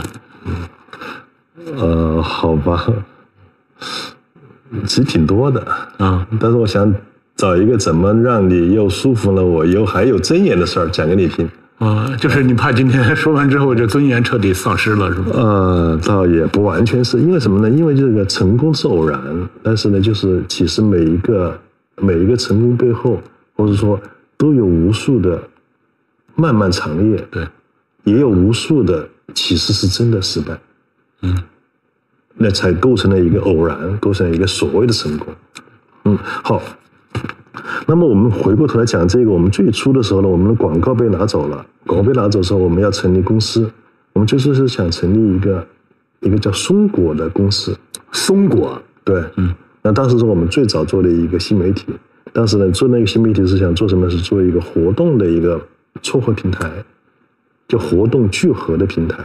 嗯，当时是一个非常好的概念。嗯，当时我们这个 A P P 出推出来之后的话呢，苹果那个它的那个 App 里面，它推到我们强推了我们一个月哦，半年六个月。嗯，他认为那是一个非常当时是非常好的一个创业项目。那么当时那个很多公司找我们，很多这一个投资公司找我们，想跟我们合作。他们提出来一个要求，就么就一定要管理层持股。对不起，我没有听清楚。要管理层持股，管理层持股啊，就是这一个 A P P 的公司，这个新媒体公司要管理层持股。嗯，所以后来我们就设计了一个，真找了很多人设计了一个机制，就什么呢？三七比例。嗯，就是百分之三十呢是这个属于这个管理，不是属于管理层，属于员工。嗯，这个百分之三十里面也有百分之六是属于管理层，这个管理层不是我。是在做这个项目的那一个管理者，他的那个管理团队，然后那个另外的百分之三十属于员工，还有百分之七十是国有的。那么当时这一个整个的这个项目经过了大概有一年多的反复的沟通讨论，然后呢，基本上大家我的我的上级也都认可了。然后呢，我印象是有一有一天的是周二，我们拿到了这个营业执照，这个营业就是混合经营制的营业执照。就是这么一个比例的营业执照，嗯，然后呢，这我把这拿了会拿到这个之后，我就把这个拍了一个照片传给我的领导了，然后他第二天就找我过去了，周三、周四找我过去，找我过去告诉我要把这个公司注销，注销，对，就是你刚刚拿到执照，你的领导要求注销，对，为什么呢？因为他觉得这背后有危险，有混合制，有管理层持股。是政治上的危险是吗？而不是，而这也是经过他讨论后同意的一个东西，因为他觉得这个好像这个工商办不下来，但是工商根本就不认你这个东西，他很快就给你办完了，他觉得很有危险。就是他所担心、他所在乎的，工商并不担心，对，并不在乎。对对。那他还又担心在乎什么呢？他担心呢？你还不懂啊？他担心他经受不起金钱的诱惑，他会犯错误是吗？也轮不到他犯错误。他害怕害怕我的同事犯错误，哦，他怕把你给葬送了。对，是。然后呢，那一周那你比如说那个，你就很简单，因为那个时候广告不在自己的手上，你没有可经营的那个空间，你用这这一个人家就是钱都等在门口，如果你成立这家公司，钱马上就进来了，就这个工具可以启动了，就可以运转起来了。那么。马上可以运转起来，执照也拿到了，就你等着，就人家注注资进来了。这个时候你被叫停，被强力叫停，而且要注销，并且也不可挽回。对，那一周那那一个周末，我的结果是什么呢？我掉了两颗牙。早上睡觉起来用舌头。哎，我想人类历史上有遭到一点挫挫败，然后就掉牙的故事吗？你是第一个吗？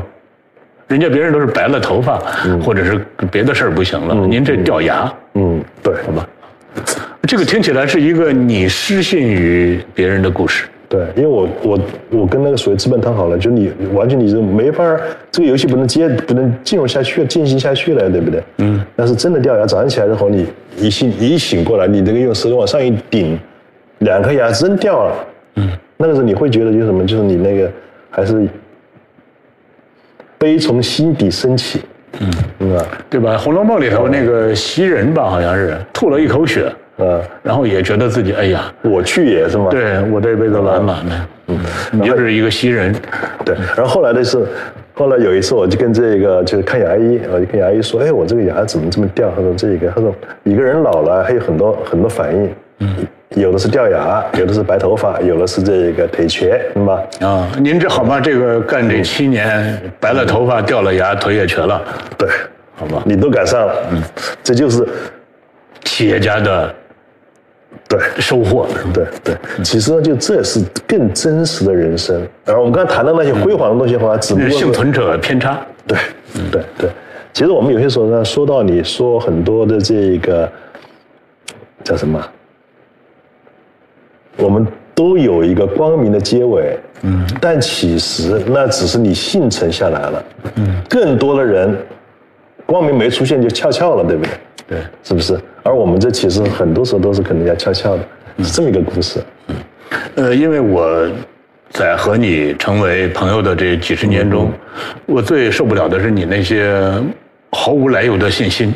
嗯对吧？你看当年给三联定位的时候，嗯其他人都说我们要做中国的《纽约客》，我们要做中国的《镜报》。你说凭什么要做中国的《纽约客》？凭什么要做中国的《镜报》？嗯我们为什么不能做中国的《三联周生活周刊》？嗯等等等等，包括现在我看很多人甚至都说我的孩子他高考选志愿不许考新闻系，嗯。你对这个也颇不以为然，嗯，你是怎么想的？呃，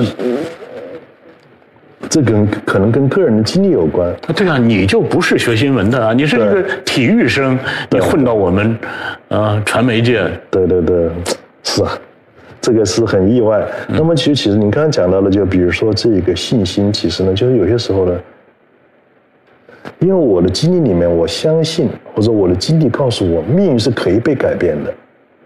那是你被改变了，你才这么看起来好像很有信心。对那大多人，大多数人是改变不了的。但是因为你我有了第一次可改变的经历，你后来就相信，嗯，我能够改变，我我能够跟改变的命运共存。能够和被改变的命运，或者叫待改变的命运共存，是吗？对这句话是送给今天参与直播的这些小朋友们的吗？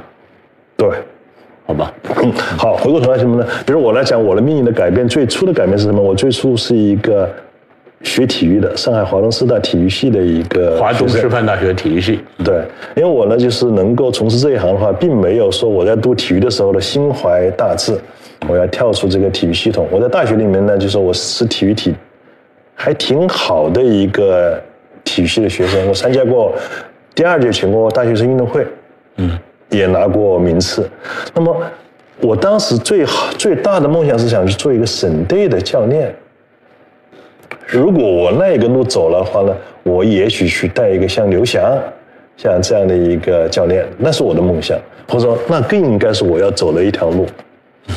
那么，但是呢，就是我很偶然的什么，就是我在这一个我大学毕业的那一年，我一九八七八七年毕业，我在八七年的寒假，我通我我家是宜湖北宜昌，从宜昌到武汉，从武汉到这一个上海的那一个路上，在武汉停留，因为我当时的女朋友，我现在老婆在武汉，然后我在那儿去玩儿，玩的过程中呢，我们从武昌到汉口，我们首先听到了一个好像延绵达快四十年的一个爱情故事，是吧？是你当年和严红已经那严那么那么嗯那么早就认识了，对，对。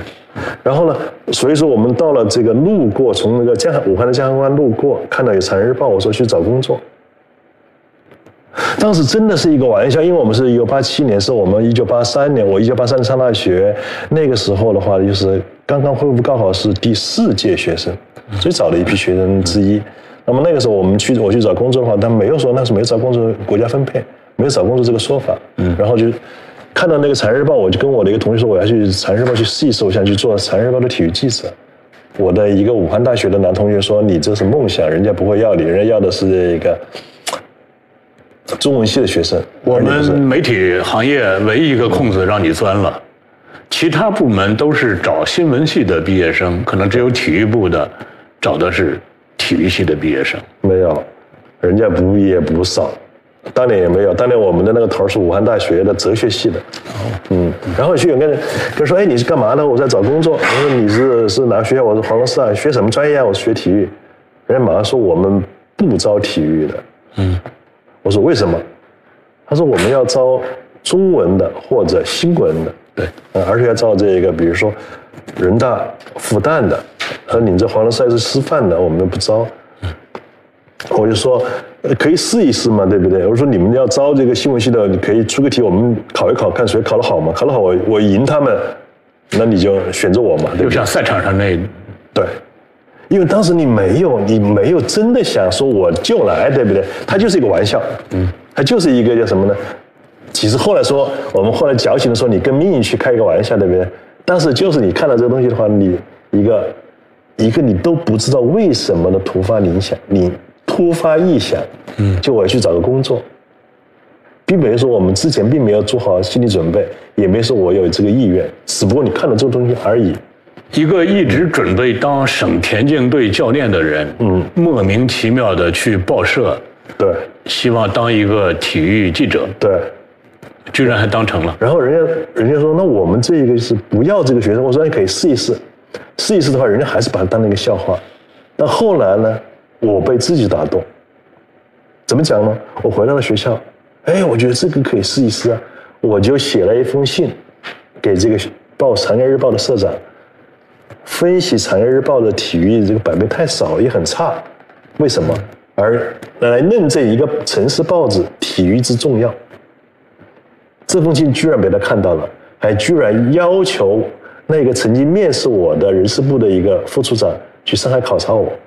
嗯，啊，就因为这么一个我给大家插入一个背景知识介绍啊，长江日报》现在所谓武汉市委机关报，对但是它当年是中南局的，中共中南局的机关报，对对对它是高于湖北日报的，可以这么说吧？对是吧？对。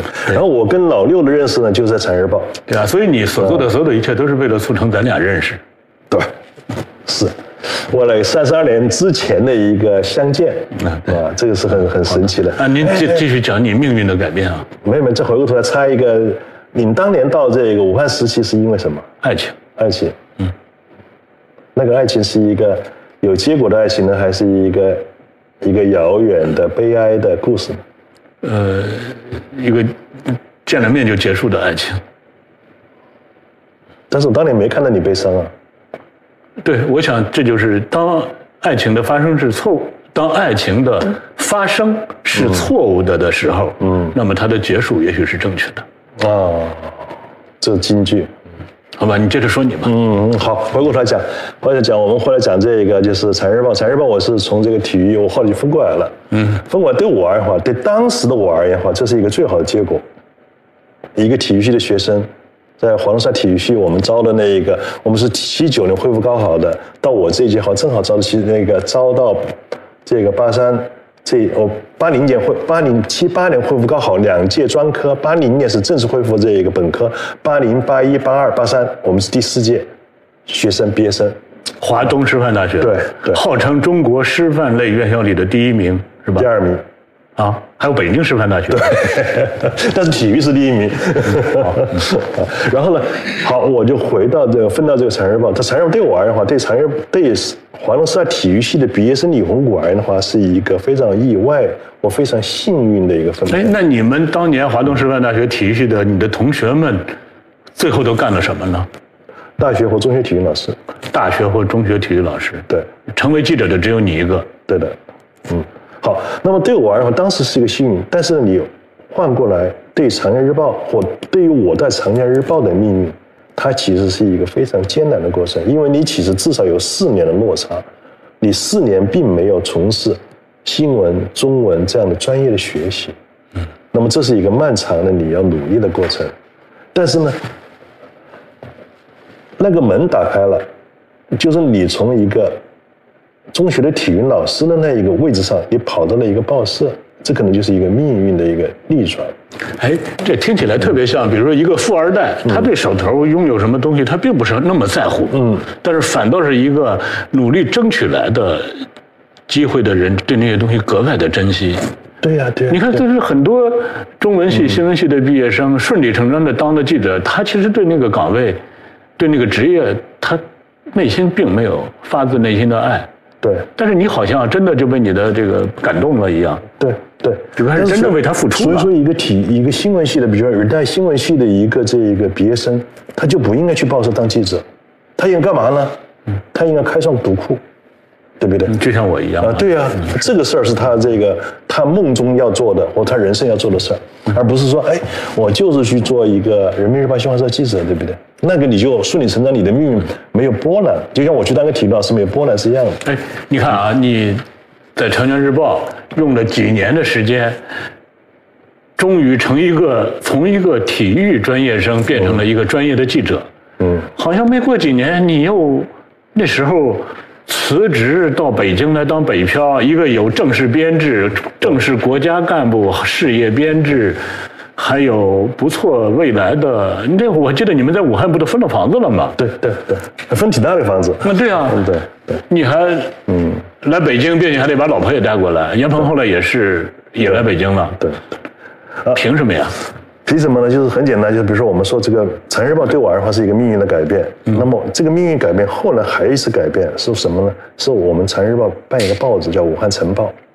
嗯，李婉是主编，呃，不是，李婉是后来，是我呢跟另外一个叫梅明雷的一个，嗯，我们评论部的一个主任去竞争总编辑，嗯，他赢了，我输了，就我们是最后的两个决，哦，就是体制内的失落者，对，不是，那没有失落，因为什么？因为很简单，就是我现在认那个时候，现在我都认为我的办报的理念比他好，他办不了这个报纸，而我可以。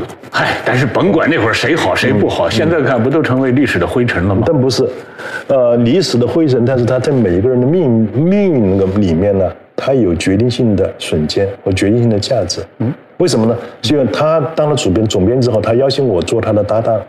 好，这个报纸呢，我去这个报纸整个的制度、整个的运营是我去设计的。哦，就组阁阶段你还参与了？全是我参与。哦，我来设计它整个的运作，它的体系。嗯，那么好，这个时候你其实相当于一个副主编。那么呢，那个时候每天晚上两点钟下夜班，你要看档案，看完版再回去。我看了一年半的时间。啊，然后在这一年半最大的结果是什么？你觉得就是什么呢？就那个时候那个权利给你，你会觉得索然无味。索然无味。对对，然后你会，你虽然没有在那个岗位上，但是你事实上当做了一年半的当家人，然后并且对他充满了厌倦。对，因为什么呢？因为我会，我觉得我自己可以做一个比那个工作牛逼的多的一个伟大的记者，好不好？嗯，好，就这样就来了武汉，来了离开了武汉，来了北京，进了三年。这三年是真的做记者。我在一五年当主编之前，我每年写的稿件在我们这个单位是排前三位的呀。当然了，你如果不排前三位，你怎么可能最后当上主编呢？对因为你进三年的时候，三年已经有那么多的传媒大佬、传媒大腕都在三联已经工作了那么多年了，他们很多人都参与了三联的创刊，你是一个半路杀进来的对人，对对是。然后呢，这样说的话很简单，我们在说过头来，你刚才有一个大的疑问是什么呢？就你的那种自信自信满满从何而来？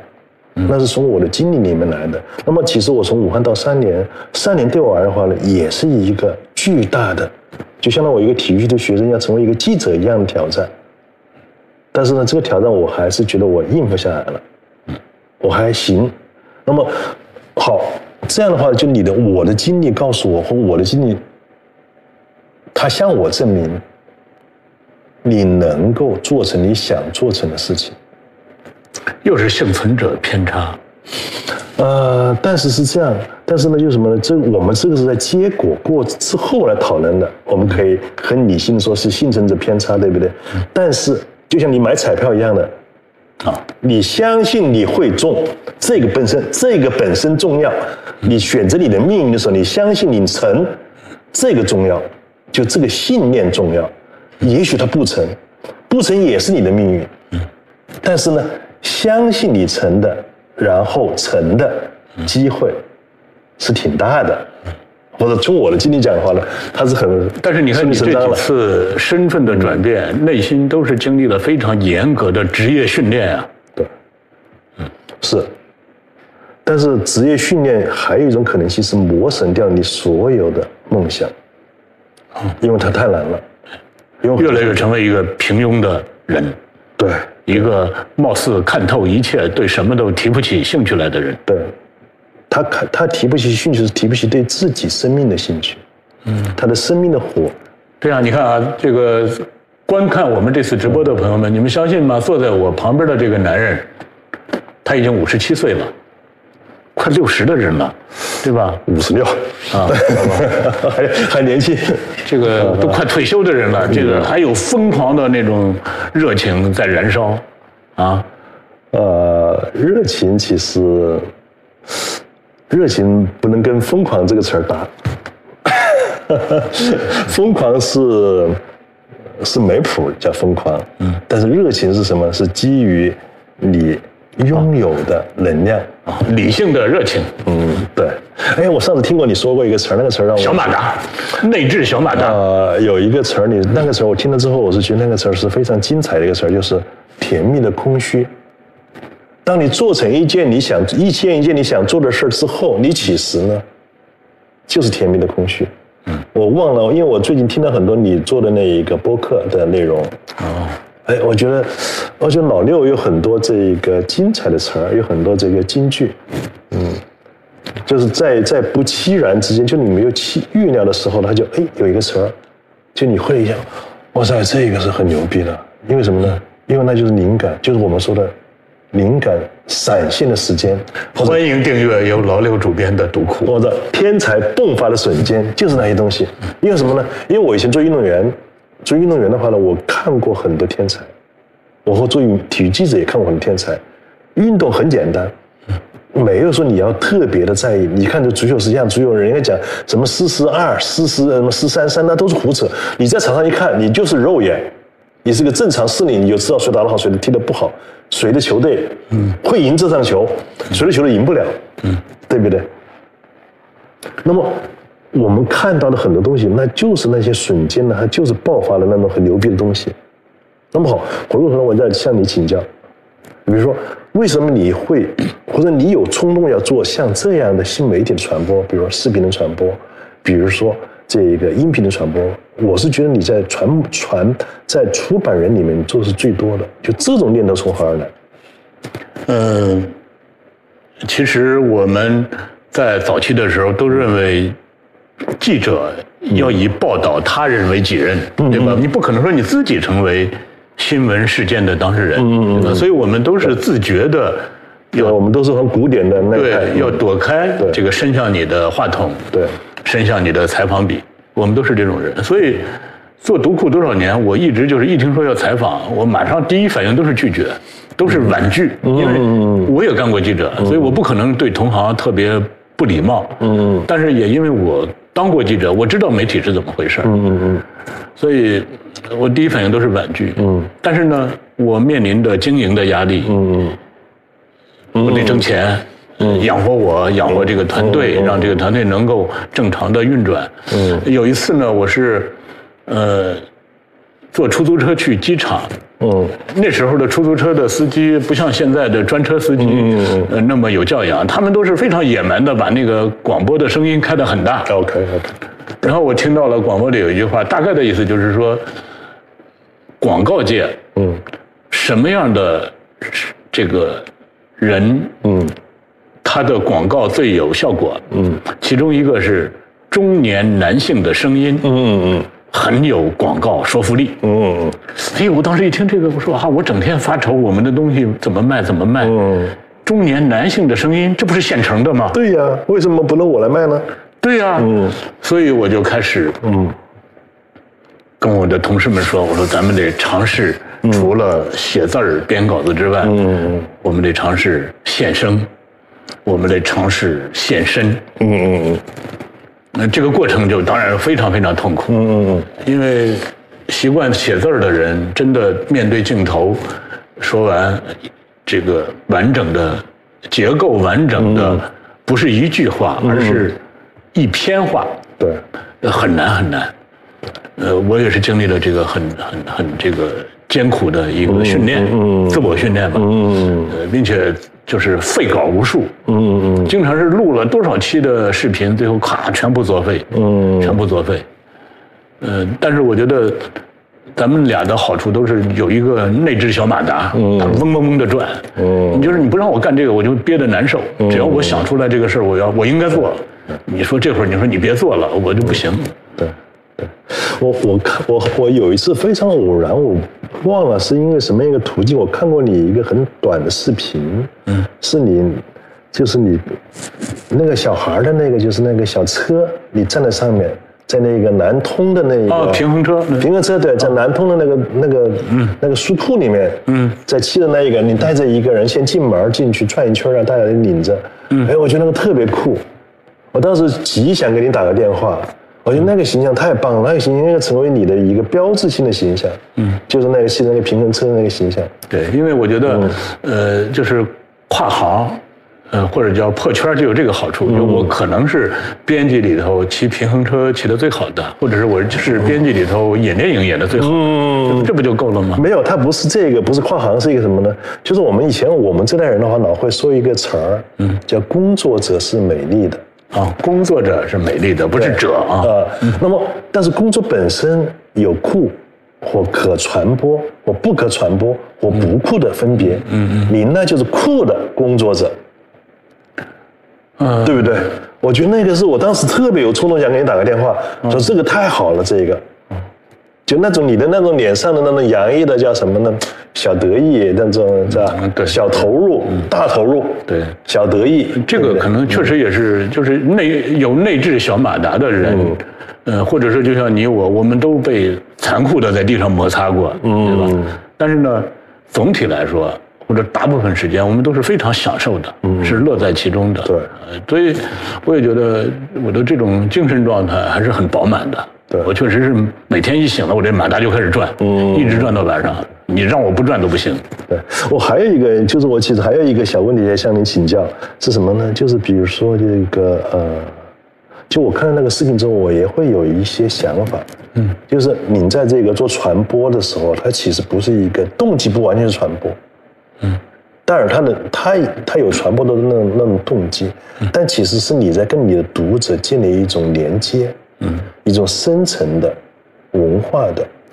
文化商品销售之外的连接。嗯那么我想问你的是什么呢？就你怎么来看待你跟你的读库的、你的图书的读者的关系，或者说你现在做的这一切，嗯，跟你的用户是一种什么样的连接？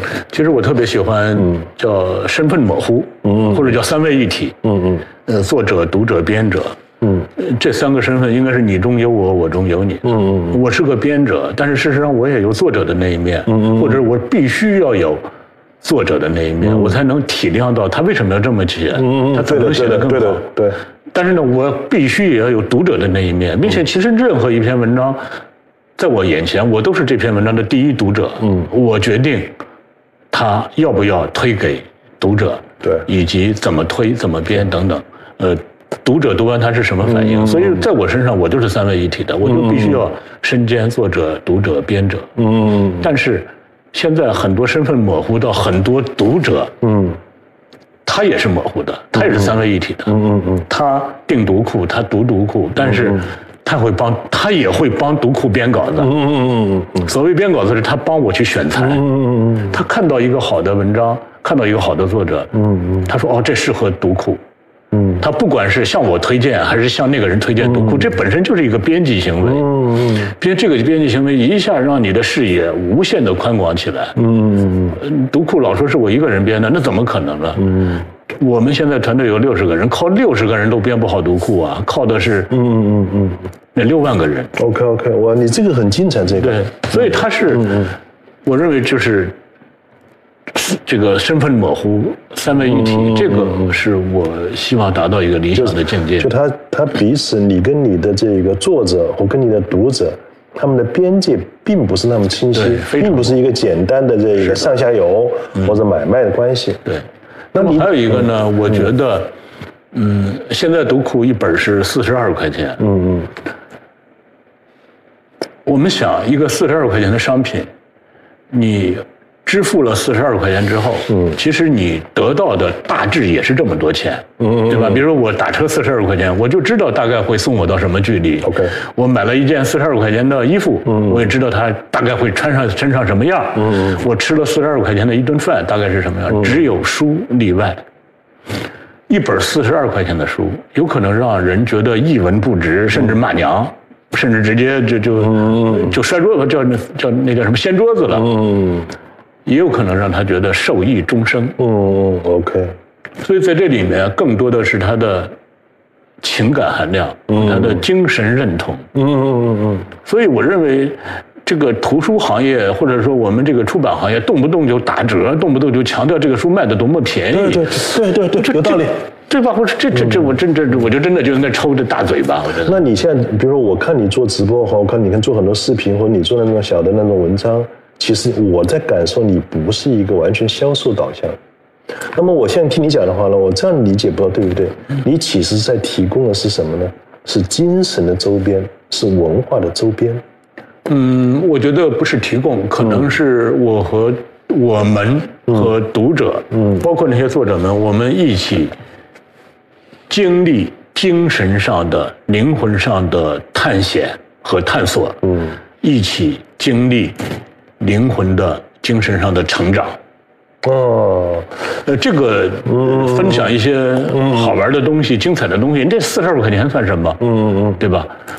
你他你为一本书耗费的时间、付出的时间成本、付出的精神成本，都远远高于那点钱。所以说，四十二块钱那本书，它不是一个终端，不是一个终极，是的它只是一个开始，开始了你们的链接，开始了你们的共同的精神灵魂的探险之旅。是的，哦，这是我所理解的美精彩嗯嗯嗯。所以，那么我们当然这个好处是，这个时代是你能看得到。嗯你看当年，比如说那时候一个作者，哎呦，都得一麻袋一麻袋的收到读者的信，哦甚至他，并且那个一个人要专门给你写一封信，还要买邮票贴上寄给你，嗯这个门槛之高，是让很多人望而生畏。嗯你是你得到的并不是真实的反应。嗯嗯现在好了，现在他嗯。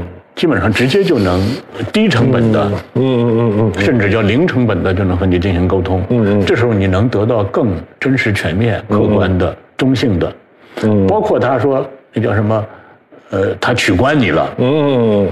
包括他骂你一顿，嗯其实都是你能得到的反应。原来你人家骂你一顿，你哪知道啊？你听不到，嗯嗯是吧？所以我觉得种种这些，它就变成了一种共同营造、共同打造的一种东西。嗯它不是一个人，也不是现在我和我们这些团队、这些小伙伴们完成的，是一个。那我这还有一个疑问，就你这种这种浪漫的情怀是古典主义的情怀，还是一个因为互联网出现之后一种新的人际或新的业态关系形成你的对这一个行业或你们这个读者、编者或作者关系的一种重新的塑造或想象吗？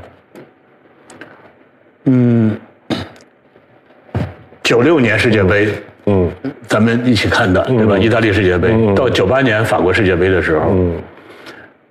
那时候中国的几乎所有嗯报纸的记者，嗯。都还在用笔来写稿子呢，嗯嗯嗯用笔写在纸上，嗯然后交给录入员，，OK，呃，把它变成电子文件。对，更早的是拿这个签字，那是我经历过的。是的，嗯然后呃，在其他的地方写完一篇稿子，或者在前线写完一篇稿子，要发传真，嗯嗯。纸质传真发过来，是是。然后后方的记者再把它变成签字等等。但是到了九八年世界杯的时候，当中国几乎所有的记者还在这么做的时候，那时候我已经会上网了。嗯嗯我已经会用 FTP 软件，当场接收法新社发的现场的彩色图片了。嗯嗯也就是说，这场比赛意大利对阿根廷嗯上半场刚结束，你去登录 FTP 网站，上半场的比赛图片已经有了。嗯嗯嗯当我这么做的时候，嗯我真的就有一种拿着机关枪和武松和张飞。嗯呃打仗的那种感觉。我知道那个对方那个另外一家媒体的记者，他再有才华，嗯已经没用了。嗯嗯所以互联网就是这样。嗯我从那个时代，我打内心歌颂互联网。嗯那九八年世界杯对我嗯嗯，这是 Web 一点零时代，现在已经 Web 三了嘛，嗯嗯对吧？所以我认为，我在想，呃，人类文明几千年基本上都是靠纸这个载体。对吧？来传播的。呃，那么这个现代印刷术，就是也就是说低成本的亲民的印刷术发明七百年的历史。嗯七百年之后，文明成果进入寻常百姓家，嗯嗯嗯还远远不够。后来，其实，在最近的一二百年，有了声音，嗯有了图片，有了影视，有了互联网等等。我们不要再迷信，好像说万般皆下品，唯有指数高。对对对，是，对。所以我认为现在不是说我被动的去接受，而是它的确它更方便，嗯。它更有利于我们的工作，嗯。它是我们的最好的助手、最好的工具，对。它不是说是伤害我们的。对对。我刚才听下来的话，其实给我有一个非常大的一个启示。这个启示是我当时看你的那一个很酷的做开平衡车啊，骑着平衡车那个那个、那个那个镜头给我，其实给我一个，我其实需要思考你在做什么，你做的事情意味着什么。这当时对我的一个想法。比如我有很大的疑问，你刚才给了我一个很好的答案是什么呢？就是说你现在在做的书，或你现在在通过新媒体所做的一切。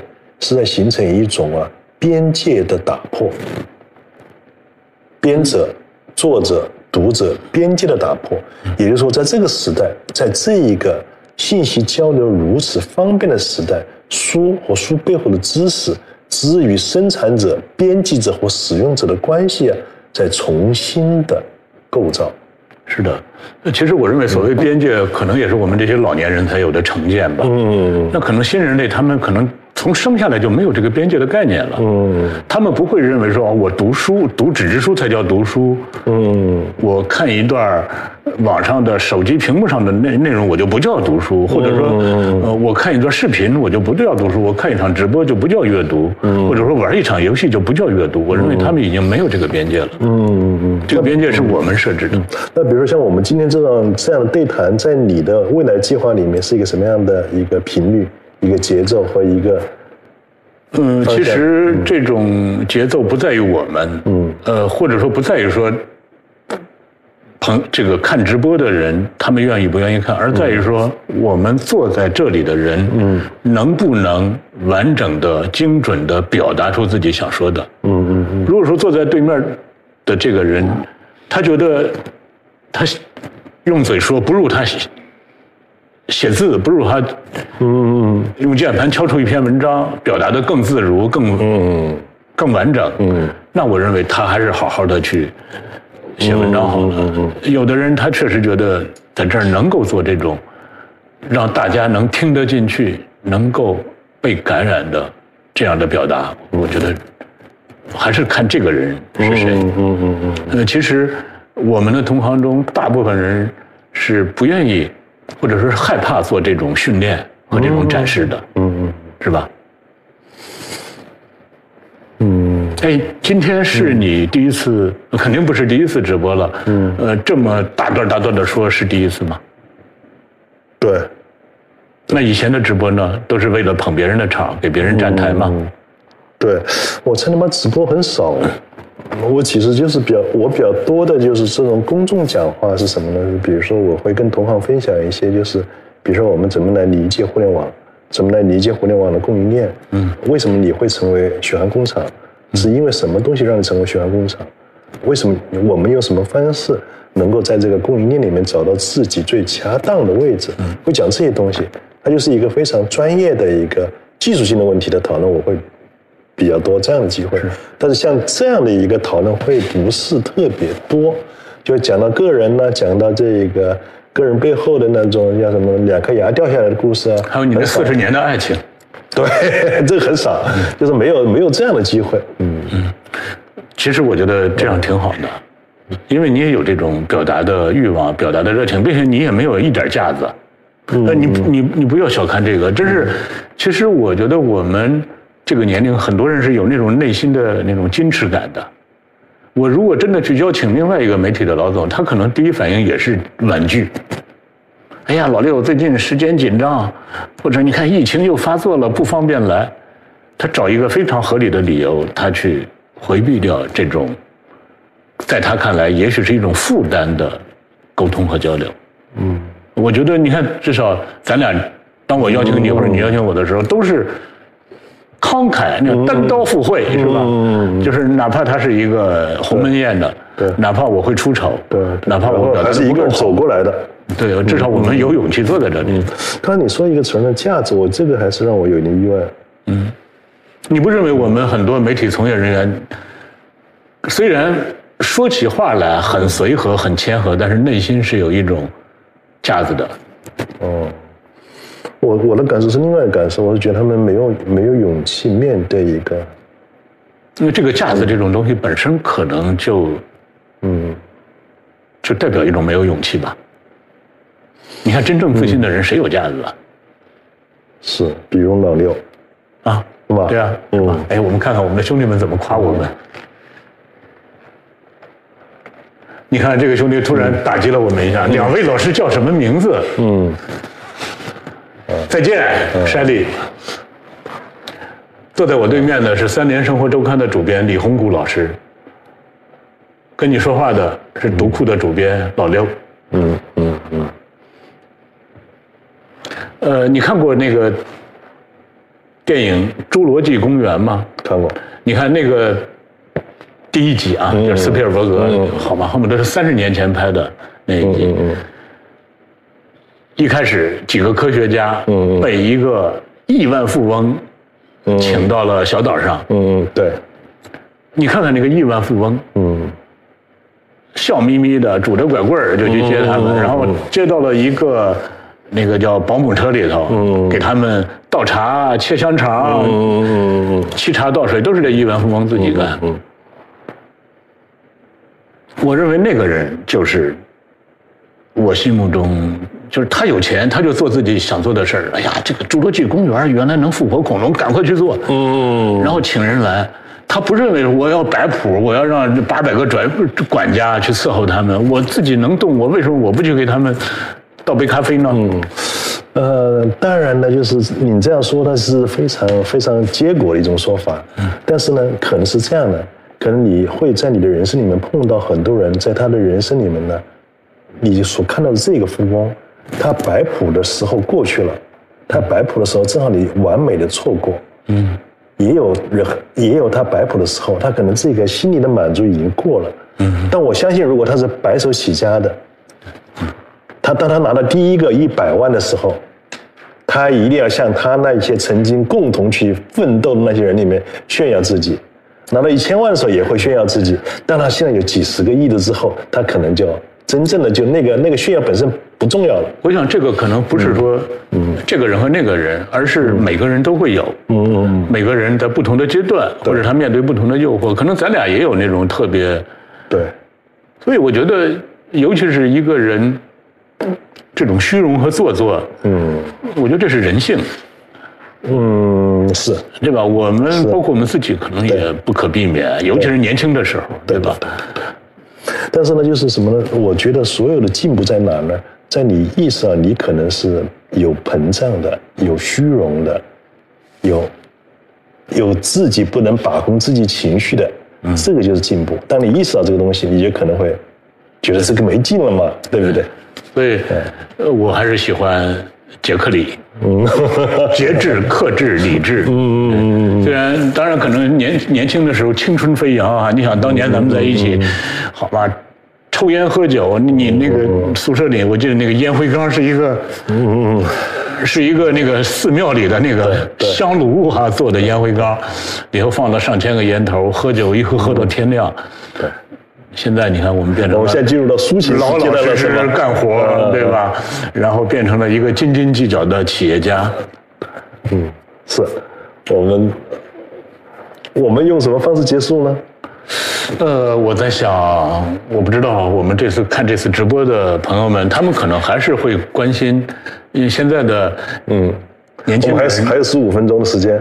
哦，嗯，那我觉得还是因为你毕竟你是三联生活周刊的主编，嗯，我相信有很多的年轻人求职、嗯，应聘，嗯，如你能不能跟这些以后想当编辑记者，甚至直接就想来三联生活周刊当编辑记者主笔的人，来说一些你的心得呢？嗯。其实《三联生活周刊》呢，就《三联生活周刊》我，我我自己呢，就是为这本杂志骄傲，不仅仅是因为我是这本杂志的主编，因为我之前呢还有很多这个杂志的这个为他奋斗过的我的同事，他们可能离开或者退休，我们现在还有很多人在奋斗。那么这个杂志在我看来的话呢，我们的目标是要成为这个国家真正能够创造记录我们历史的那一份媒体的那种责任，我们觉得这个是有的。啊，这个是大词儿，先不说。你先说一个年轻人如何能够得到面试的机会，如何能够最后被三联生活周刊招至麾下。那么，如果是你有幸来过来的话，我们其实是又是一个没有门槛的一个机构。因为我们呢是常年随时接待所有愿意来的实习生。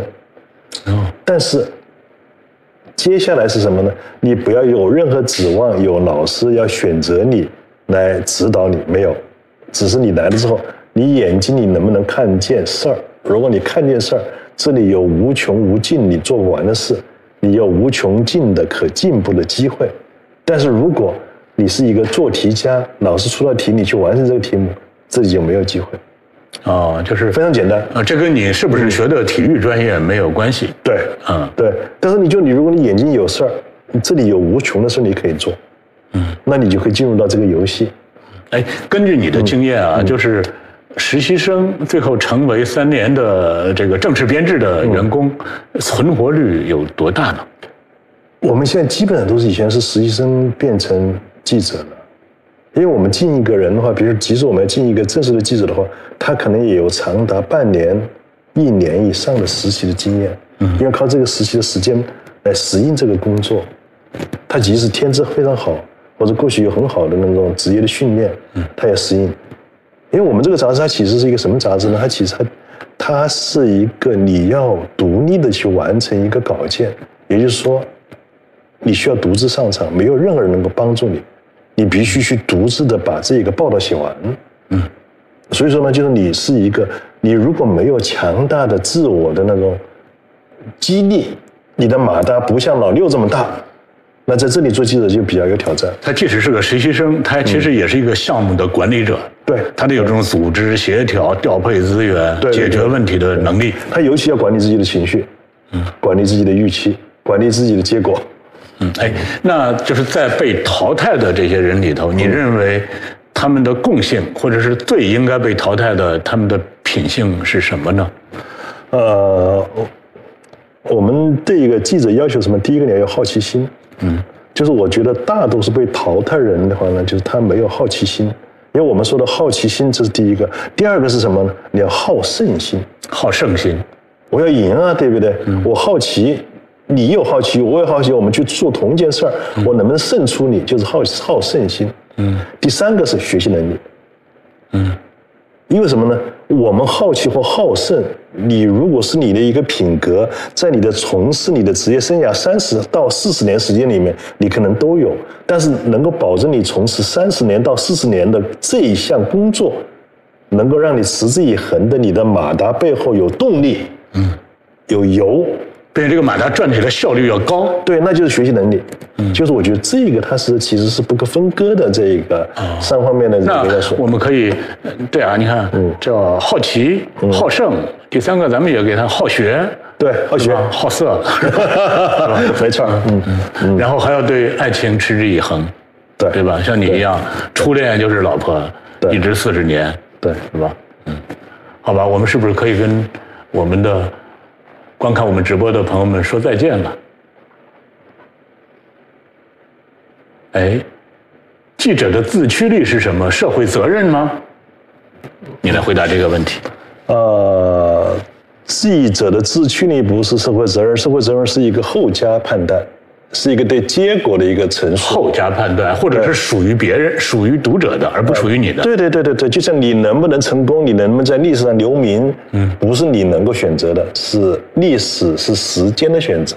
而所谓所谓的自驱力，就是你有没有初心，有没有初心，对，哎呦，有没有你还会用这么时髦的词儿？有没有发愿，嗯，然后有没有好奇心，这是最关键的，而不是别的东西。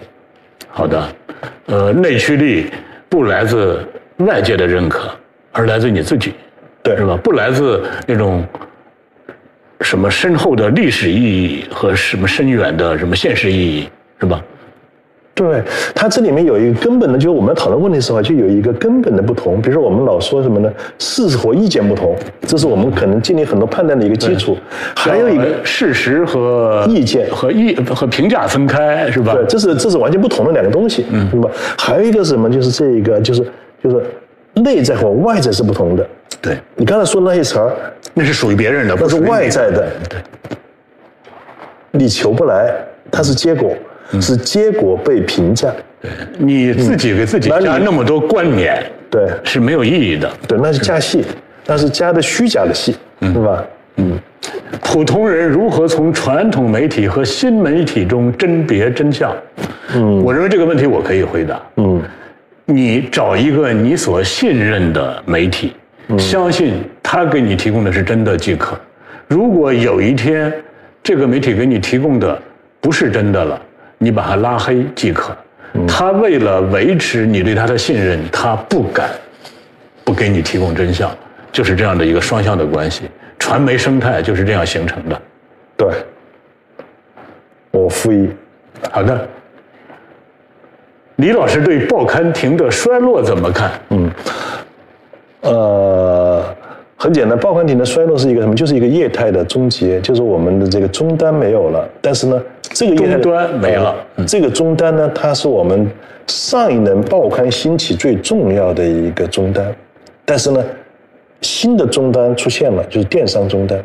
嗯，我们其实每一个工号，你看到的工号，也许它只有三万、五万或者五十万的粉丝，他也是一个终端，他们正在承担我们过去没有，我们过去包括你所承担的那些功能，而且比我们过去包括你要多得多得多。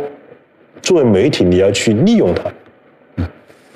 呃，当我们在哀叹报刊亭消失的时候，其实新的终端已经冉冉升起了，对并且欣欣向荣，对吧？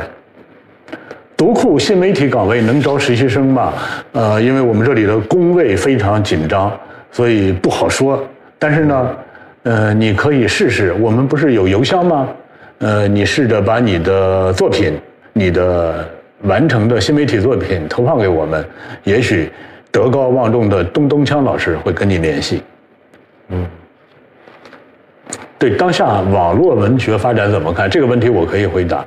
我们两个都是做非虚构报道的，对于虚构的文学，我们俩不敢置喙，嗯，没有什么可发表的。我是我是湖北宜昌人啊，这是你的老乡，啊，你多少年没有回宜昌了？三年。我上一次回是一九年，也就是疫情的原因是吗？疫情之前回过，是疫情之后没回过。啊，好的。传统媒体如何利用新媒体？这个利用可能这个词本身就不大好，对吧？传统媒体和新媒体应该就是一家子吧？对，一个体育生到底是如何拥有记者专业能力或素养，和体育关系大吗？或成长？这个必须我来我来回答。嗯，是，呃这个叫卡木是吧？这个朋友，体育生这个定位不应该在你考上大学只是学了体育专业就定型了，也不是你体育系毕业了你就定型了，你未来的人生还长得很，你千万不要早早的就给自己规定好我是一个体育生，这样的话你永远成不了一个记者。呃，因为我是觉得体育学体育学金融学这个文学，其实对你的未来的人生呢，并不能够产生，也不应该产生实质性的影响。对，命运在你的选择里面，而不在你学的那个专业里面。呃，这叫什么？我们现在很多时候，大部分学校的大部分专业，你所学的这些专业，大概五年之后，你原来所设想的那个工作，可能都已经消失了。对，至少至少难道你会，饿死吗倒是至至少知识上也重新更新了。对，我相信你依然能找到你的出口。嗯，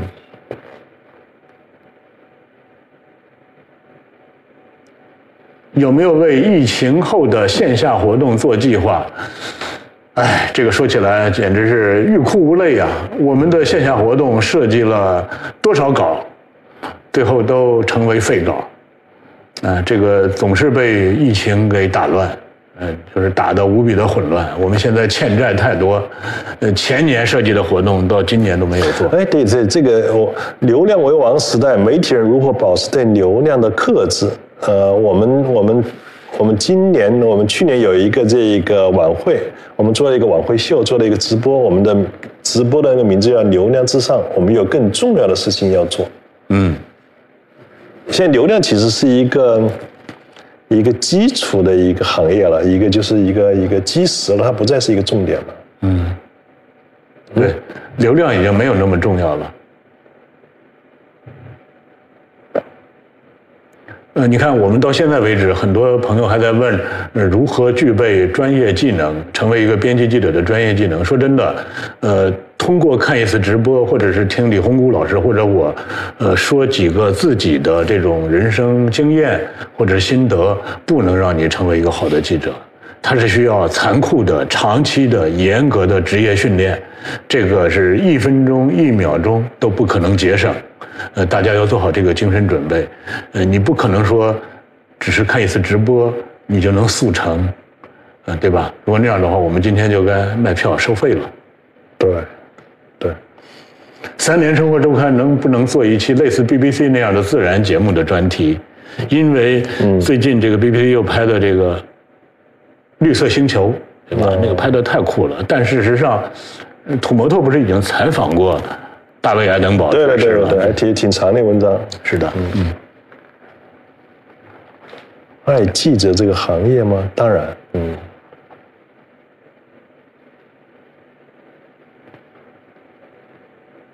读库和三联的 APP。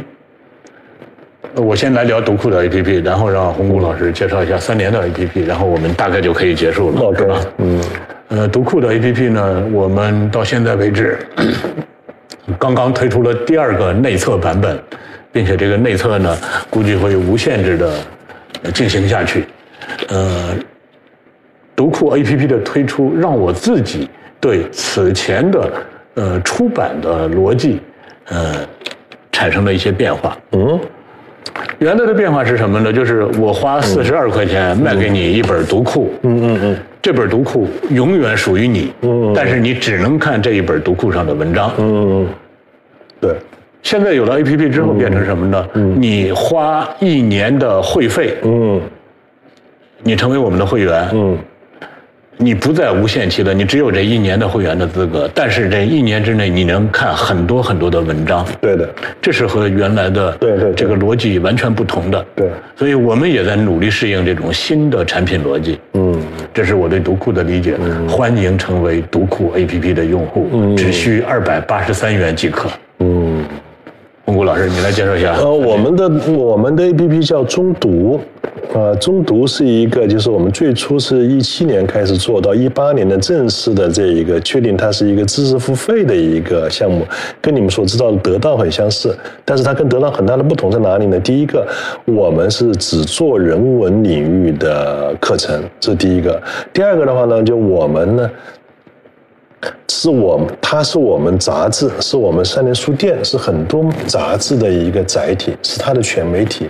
也就是说，它实际上你刚说的变化，它不再是一个简单的音频的一个项目或节目的一个集合，而是我所有内容的一个平台。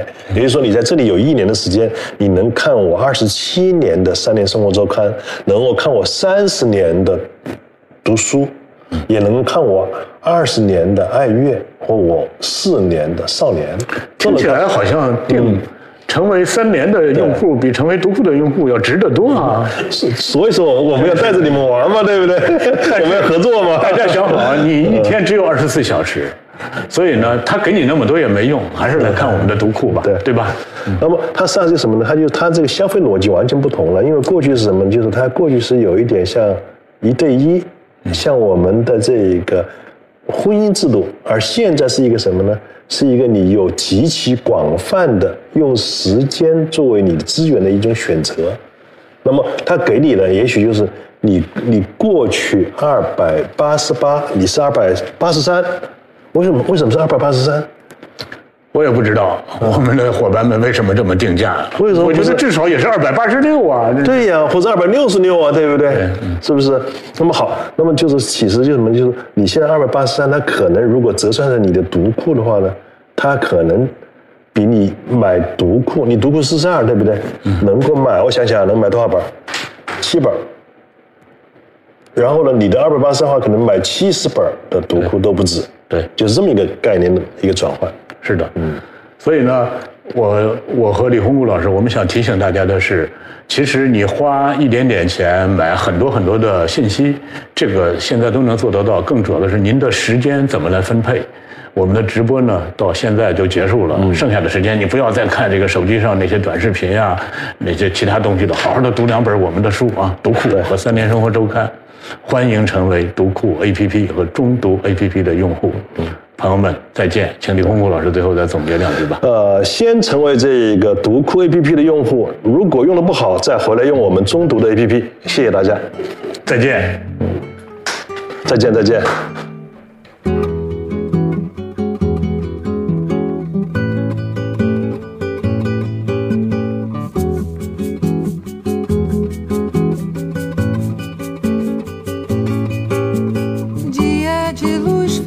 De sol, e o barquinho a deslizar no macio azul do mar.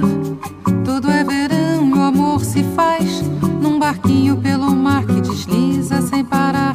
Sem intenção, nossa canção vai saindo desse mar e o sol beija o barco e luz, dias tão Do mar, desmaia o sol E o barquinho a deslizar e a vontade de cantar. Céu tão azul, ilhas do sul E o barquinho ao coração deslizando na canção. Tudo isso é paz, tudo isso traz Uma calma de verão e então O barquinho vai A tardinha cai